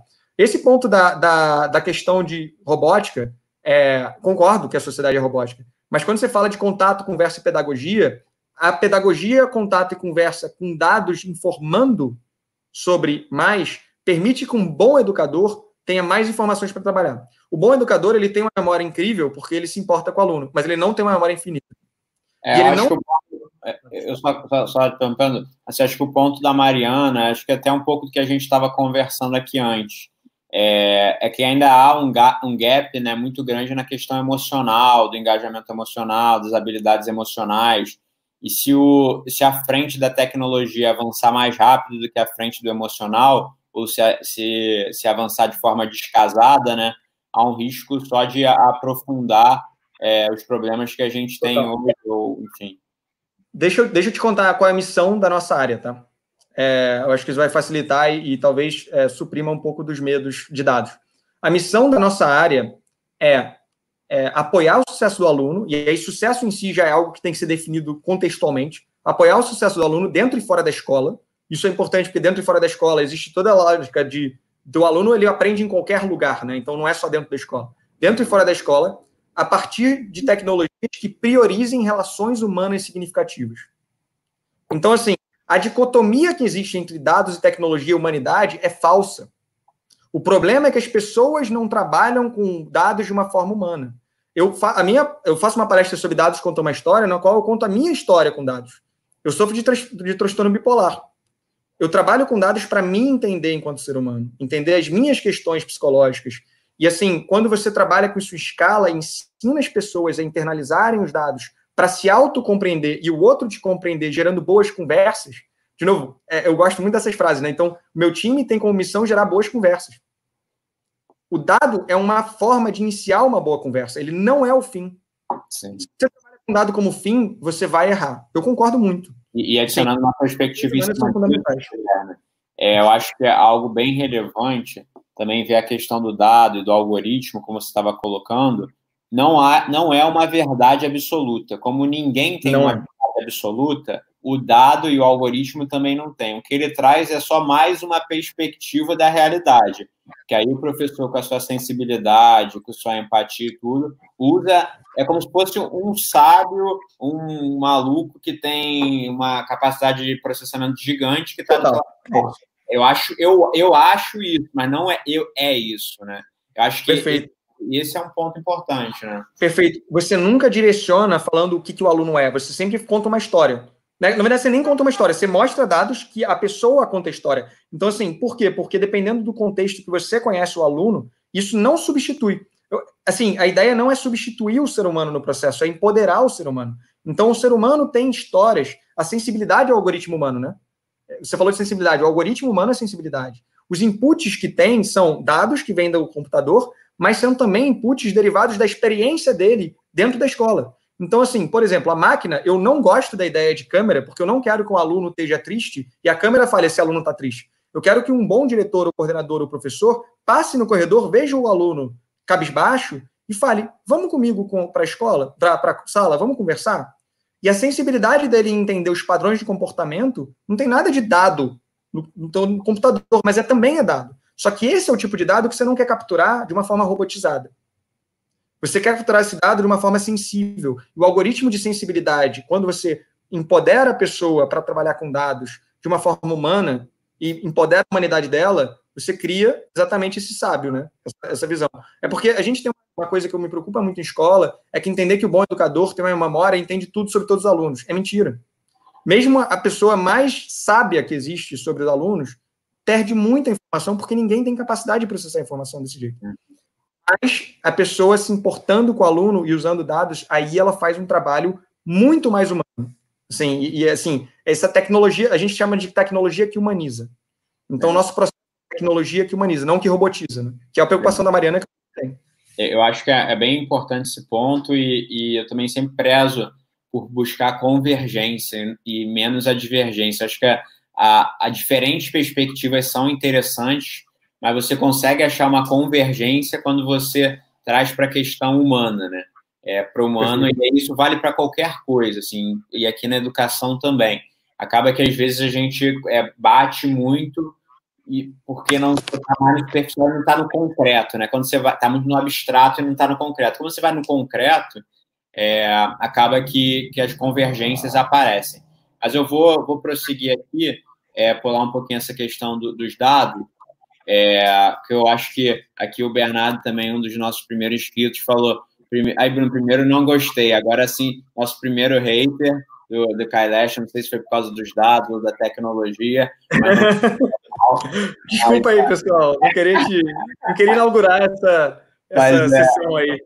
Mas é, é, legal ver as diferentes perspectivas e eu acho que é, essa é a beleza da vida, você estar tá aberto a escutar é, todas as perspectivas e buscar uma convergência. Mas eu queria agora aproveitar aqui os momentos é, aqui com, com o Guilherme também, para conhecer um pouco da tua história. Você contou da, da educação, né? Pô, tudo que você falou aqui, tudo que a gente conversou, o tanto que você já fez aí nessa, nessa área da educação e, e o quanto de impacto né, que você já, já causou. E eu acredito muito nisso, que é o impacto que você causa, não porque pô, você é, Desculpa, eu estou achando muito bom, Mariana. Mariana, depois eu quero conversar com você, porque eu acho que vai ser fantástico essa, é muito legal e eu vi já que a Mariana pô, concordou ali, eu acho. E eu acho que é muito legal porque essas provocações são muito relevantes para eu aprender. Então, quem falou não gostou, por favor, me conta por quê para eu aprender, porque é super importante é, para a gente aprender esse tipo de coisa. Mas foi mal, Bruno.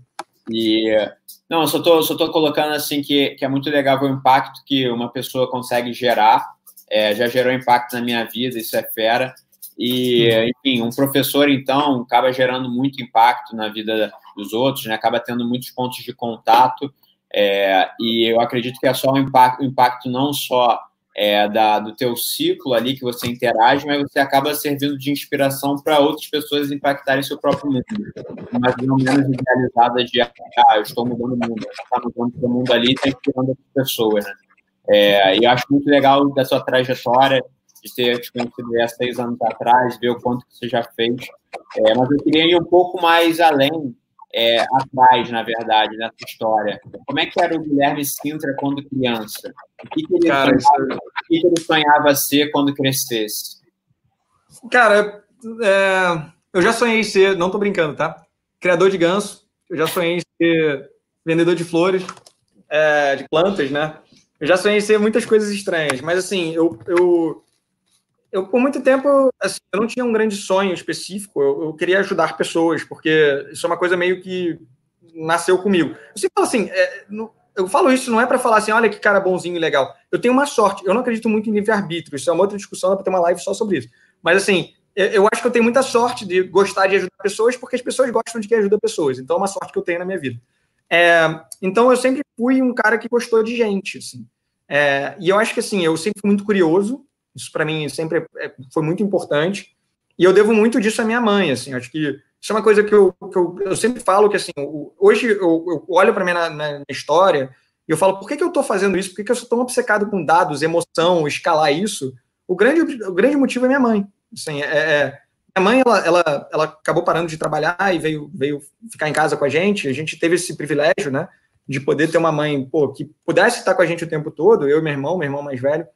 É, e ela tinha uma capacidade incrível de entender. Ela, eu falo, ela é a educadora mais sensacional que eu conheço, né? E, e é uma, ela nem tá na live, pra, depois me manda o trecho, porque eu vou mandar para ela, para ela ficar feliz. Mas, o, mas é verdade, eu conto essa história em vários lugares, não é só aqui, não. É, porque ela tinha uma capacidade de individualizar ensino. Então, assim, por exemplo, meu irmão é um cara genial, lê pra caramba, mas nessa época ele não lia.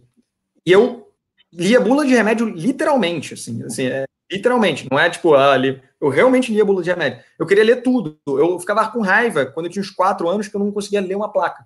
Eu falava, mãe, eu preciso ler um negócio. Então, assim, a minha mãe, ela me ensinou a ler antes de eu entrar na escola, não porque ela queria e precisava, mas porque eu quis. E ela sentava comigo e lia para mim Turma da Mônica, que era o que eu adorava, e eu aprendi a ler assim. É, o meu irmão, que não tinha é, essa intenção, e ele, tipo, aprendeu na escola normal, tradicional, é, a minha mãe, ela falava assim, pô, mas meu filho tem que, tem que ler também. Então vamos fazer o seguinte, aí ela pegou o caderno de Ciência e Vida do Globo, ela fazia isso. Ela dobrava o caderno, deixava na mesa, né, quando ele ia tomar café, e aí ela já tinha lido antes, então era uma armadilha para o meu irmão, porque daí quando ele chegava na mesa, ele pegava e falava nada dela e começava a ler, porque ele estava interessado, né? Porque se contextualizou para algo interessante para o aluno, né, nesse caso. E minha mãe já tinha lido, então ela criava um, um senso emocional com o meu irmão de falar sobre algo que ele gostava. E aí, aquilo ali, cara, é exatamente o tipo de educação que eu, que eu sou apaixonado, que é a educação que trabalha emoções, uma educação que entende o indivíduo. Né? E isso fez com que, ao longo da minha vida, tipo assim, eu tivesse como ler mais rápido, como é, aprendi inglês antes. Minha mãe, minha mãe e meu pai também, nesse caso, mas minha mãe, ela, ela parava, na época tinha DVD área 1, né? Só tinha inglês. Ela parava para ler a legenda em inglês para mim, para aprender inglês. Não é assim. Porque a gente não tinha como ter em português na época. Meu, meu pai sempre comprou as coisas meio antes de todo mundo. E ela lia isso, isso criou uma sensação muito positiva para mim de aprendizado de línguas. Então, esse tipo de, de, coisa fez com que eu fosse uma pessoa extremamente curiosa, ao mesmo tempo extremamente ansiosa. Eu sou muito ansioso. É, eu hoje em dia sei que eu, eu sofro de transtorno bipolar, então isso foi um aprendizado posterior, mas eu sempre fui ansioso. Então, eu era uma criança muito feliz, eu era atleta, fazia tudo, imaginava, ia para escolas, só que eu sempre estudei muito. Então, assim, eu, desde os sete anos de idade, eu tinha um caderno de estudo, era um negócio meio obsessivo. E é obsessão mesmo, porque é, eu, eu, por exemplo, eu com sete anos, eu, eu, eu tirei 9, 8 na prova de matemática em vez de 10. Eu chorei. Isso não é natural. se eu vejo uma criança que tem um boletim com 10, só com 10, eu me preocupo. Porque isso é um sinal de alguma coisa estar tá desequilibrada. Ou ela não está sendo desafiada o suficiente, ou ela tem algum nível de obsessão, como eu tinha. E aí, é, a minha infância, então, foi uma infância de muita curiosidade, muita troca, muito aprendizado com a minha mãe, com meu irmão, com meu pai, mas enfim, com uma família pô, que, que me ajudou a aprender muita coisa e, e me deu caminho para florescer, vamos dizer assim, mas ao mesmo tempo muito ativo, eu fazia esporte, nadava, eu era atleta e tal, e ao mesmo tempo com essa, com essa questão é, emocional muito difícil, que era a minha dificuldade. Isso fez com que lá na frente, essas três, essas, essa, essa essa coexistência da, da curiosidade com a ansiedade, com a preocupação com nota e não com aprendizado, fizesse com que eu repensasse completamente a forma como eu quero educar as pessoas. Então, assim, é muito boa essa pergunta que você está fazendo, porque ela informa por que eu faço o que eu faço. Ela informa a minha preocupação e minha paixão pelo que eu faço. Legal. E aí, nessa questão da ansiedade, né, que acho que não é nenhuma exclusividade sua na sociedade que a gente vive, né, é, em maior ou menor escala, todos nós acabamos passando um pouco por isso, né? É, e como é que você encontrou formas de lidar com essa ansiedade? Porque acredito muito nisso, assim, que, cara, a gente tem os nossos desafios e tudo, mas com o tempo a gente vai ganhando um pouco de experiência nos caminhos é, que a gente trilha, as ferramentas que a gente pode usar, né? Para lidar melhor com os nossos desafios internos. Né? Quais foram os caminhos que você foi encontrando para lidar com essa ansiedade? Essa pergunta é super legal, até de novo, se você quiser mandar conteúdos, eu tenho um texto que eu falo só sobre isso. Então, só sobre como eu lidei com a minha depressão e, tipo assim, o que, que eu fiz, né? Então, eu não acredito que exista uma fórmula mágica, não acredito, acho que é, é muito de cada um. Como eu sou uma pessoa de muitos hábitos e obsessões, é, eu consegui criar muitos hábitos que, que, que, eu uso. Eu vou falar um pouco disso. Mas o primeiro passo para isso foi quebrar. Então, tem até um, um vídeo do, do Alain de Botton, que é um filósofo inglês, que ele fala é, sobre a importância de um breakdown, né? a importância de você, em algum momento da vida, cair e, e ver aquilo como uma coisa positiva. Então, o primeiro ponto foi que eu tive depressão. É, eu, com os 21, acho que foi quando eu comecei, mas eu só fui entender a depressão efetivamente posteriormente. É, com os 24 anos, 20, 20, 22, 23, foi quando eu fui diagnosticado com depressão. E aí, aquilo me fez entender que tinha alguma coisa muito errada, né? Se eu estava em depressão e tal. Aí depois o que eu fiz foi, é, a partir de entender que eu tinha depressão, é, eu errei de novo. Porque eu falei, ah, agora eu tô bem, tomei remédio, não sei o que lá, eu tô bem. Aí eu vi que sair sozinho do remédio me ferrava, então caí em depressão de novo. E aí eu aprendi que não só eu tinha que respeitar a medicina, né, como eu tinha também que respeitar que não é só o remédio que vai me resolver.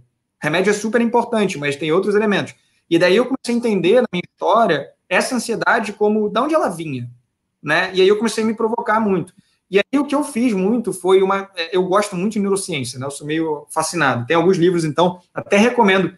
De novo, um TED chamado. É um TED de um cara chamado Robert Sapolsky, que ele. Todas as áreas dele estão abertas sobre cérebro. Ele tem um livro chamado Behave, que para mim é a Bíblia do comportamento humano. Foi um dos meus aprendizados. Eu comecei a me interessar por neurociência da aprendizagem e depois fui entrar em outros aspectos emocionais e tal.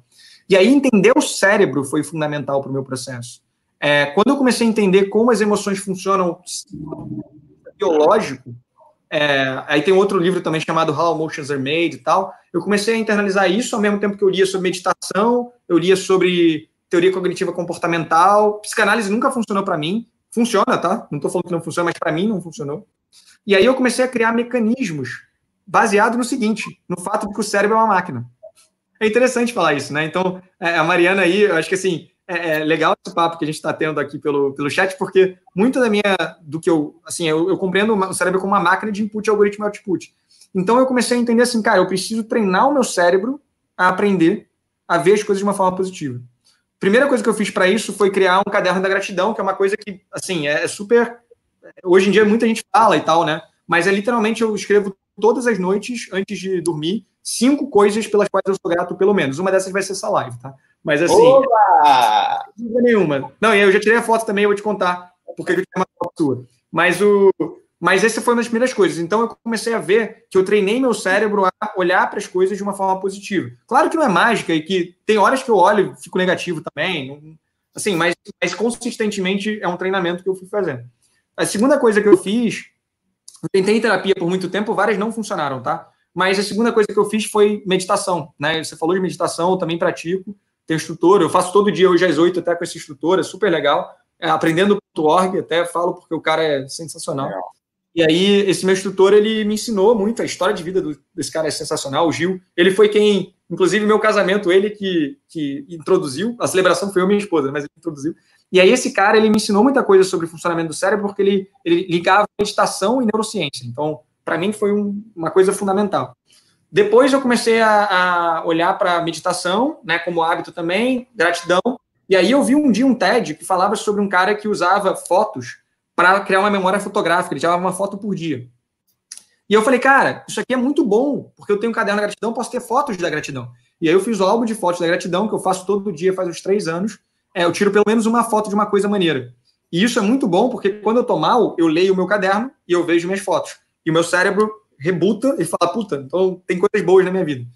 É, outra coisa que eu fiz foi usar dados. Então, quando eu falo de dados, eu uso um aplicativo chamado Dailyo, é, D-A-Y-L-I-O, que você, duas vezes por dia, ele me pergunta como é que eu estou me sentindo, e você pode escrever um diáriozinho. E aí, com isso, eu comecei a mensurar a minha emoção e correlacionar isso com o que estava acontecendo na minha vida. Então, eu comecei a entender o que me fazia bem e o que não me fazia bem. E aí, me proteger, né, entre aspas, mas criar um contexto anti-ansiedade, vamos dizer assim. É, depois, ao longo do tempo, eu criei, então, esse mecanismo de caderno de gratidão, foto, é, parte de, de é, toda essa parte de, de meditação, sauda, saúde, né? Ter hábitos saudáveis, fazer esporte, ter uma rotina de encontrar pessoas que eu amo, encontrar amigos, garantir que eu esteja conectado. Isso, assim, tem um livro, né, O Jeito Harvard de Ser Feliz, que fala muito disso. Então, ter amigos e fazer questão de estar com eles é fundamental, com a família. Então, eu fui criando esses mecanismos de quase que proteção para uma pessoa ansiosa, que são muito mais do que só para uma pessoa ansiosa, é para qualquer pessoa.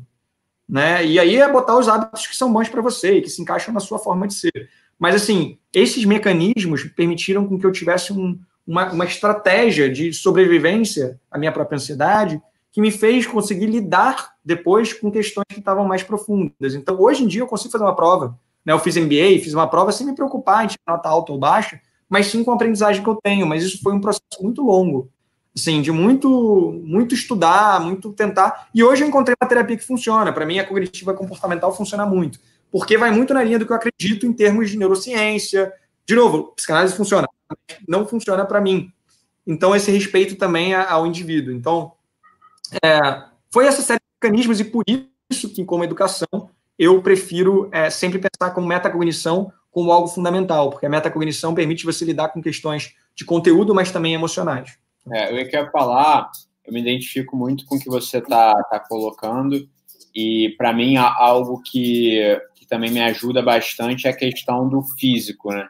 Porque assim, é, eu me identifico muito quando você fala da questão de curiosidade, de estudar, de procurar e, e querer ver mais material e explorar um, um mundo de dados que é interminável, né? E, e, como que um equilíbrio para essa nossa essa nossa postura, né, é trazer um pouco da, da atenção e de, de tempo né, dedicada ao corpo, né? É um negócio mais físico, mais concreto, né?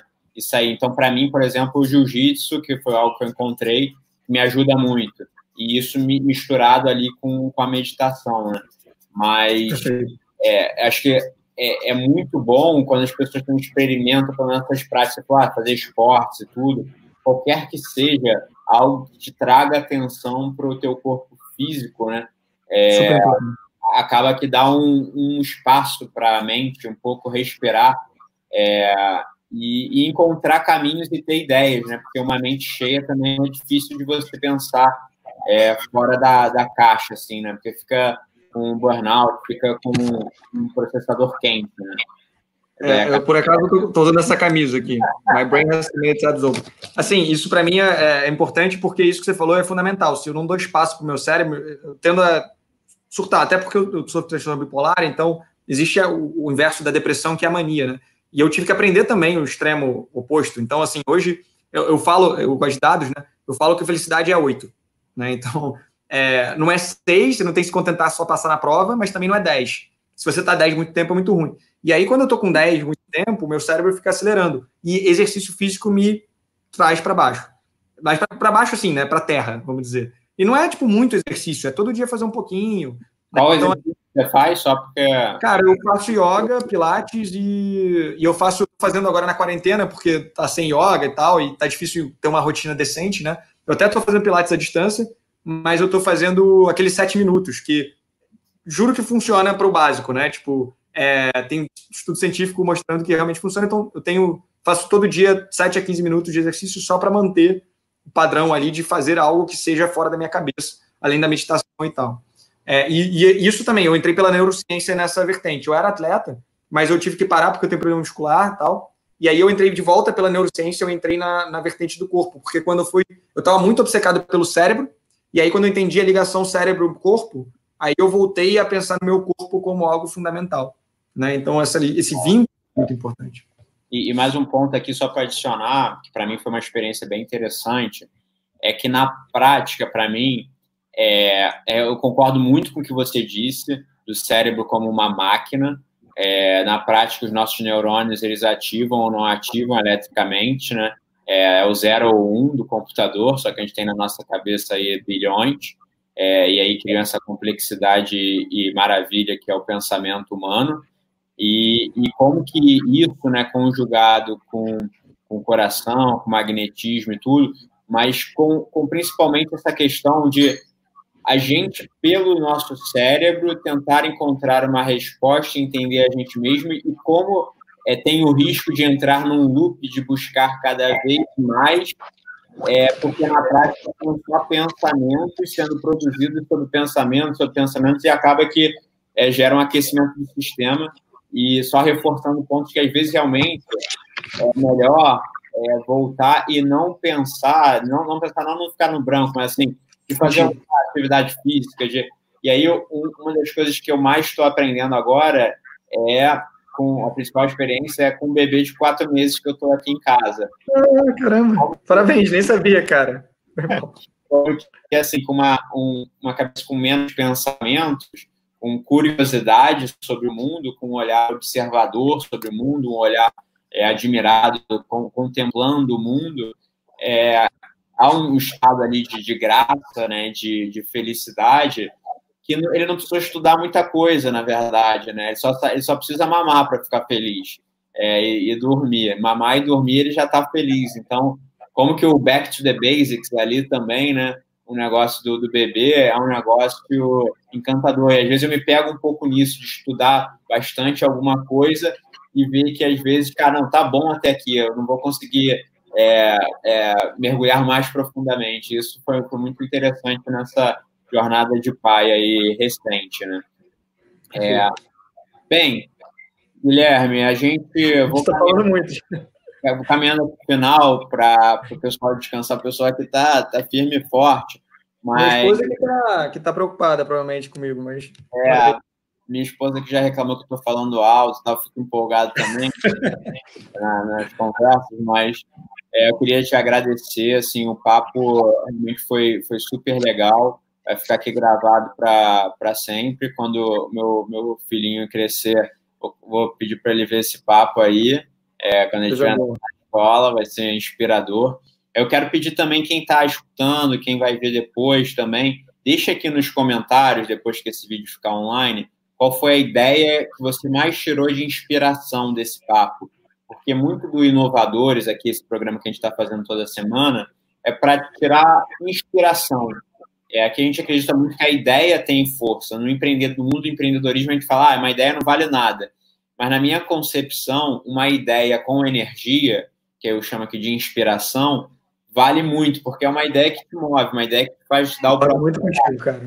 Concordo muito contigo. E aí a provocação aqui para vocês, depois que acabar aqui, é, é, eu fechar essa live, é deixa o que, que te inspirou nessa live é, para fazer, enfim, de qualquer forma, visão geral.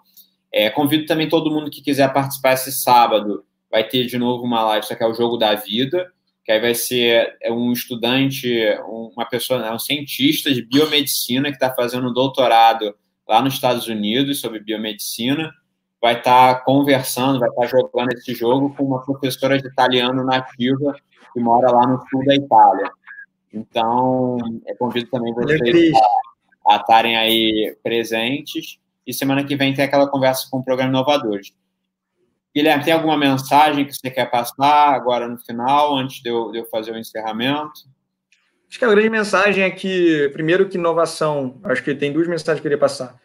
Inovação é, é parte da vida, né? ela não é, não é algo feito por pessoas iluminadas e que vivem num mundo à parte. É, a inovação está em todos os aspectos da nossa vida diariamente e a inovação é um hábito. Eu falo que inovação nada mais é do que é, gestão de processos e tangibilização de conhecimento. Só isso. Assim, você consegue processualizar a inovação e isso não é, é tornar ela, ela não inovadora. Pelo contrário, quando você cria bons processos e pensa em conhecimento e, e aprende e reitera, você inova, tá? Isso é para a vida toda, isso não é só... Tipo, de novo, meu processo com minha saúde mental foi um processo de inovação, né, para mim.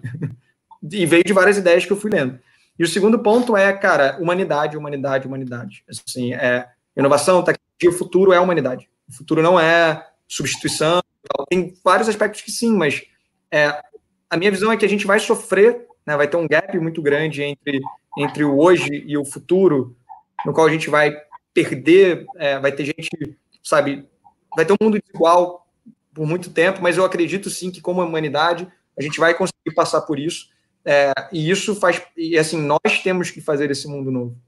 Né? Então vamos tentar não esquecer que, que esse processo vai, vai gerar dor, vai gerar sofrimento, vai gerar pessoas que vão ter um gap de desigualdade, mas que se você inclui inovação na sua vida, com foco e uma visão humana, né, que é isso que você falou, de ter uma visão, uma ideia com inspiração, se você leva a humanidade como foco e objetivo sempre, a inovação vai levar a gente para um mundo melhor.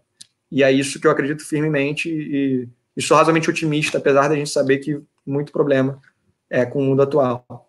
Legal. Bem, eu vou dar minha mensagem final agora aqui. A gente teve uma live bastante acelerada, empolgada, cheia de energia.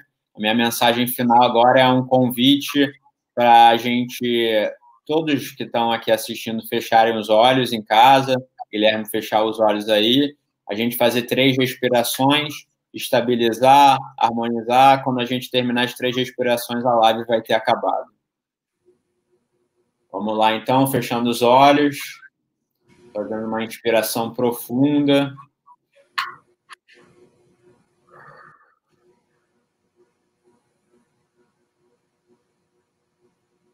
Uma segunda inspiração.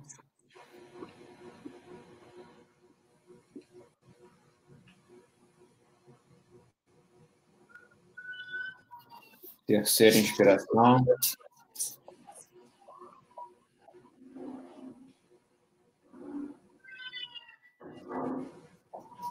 que vocês levem boas ideias para suas vidas.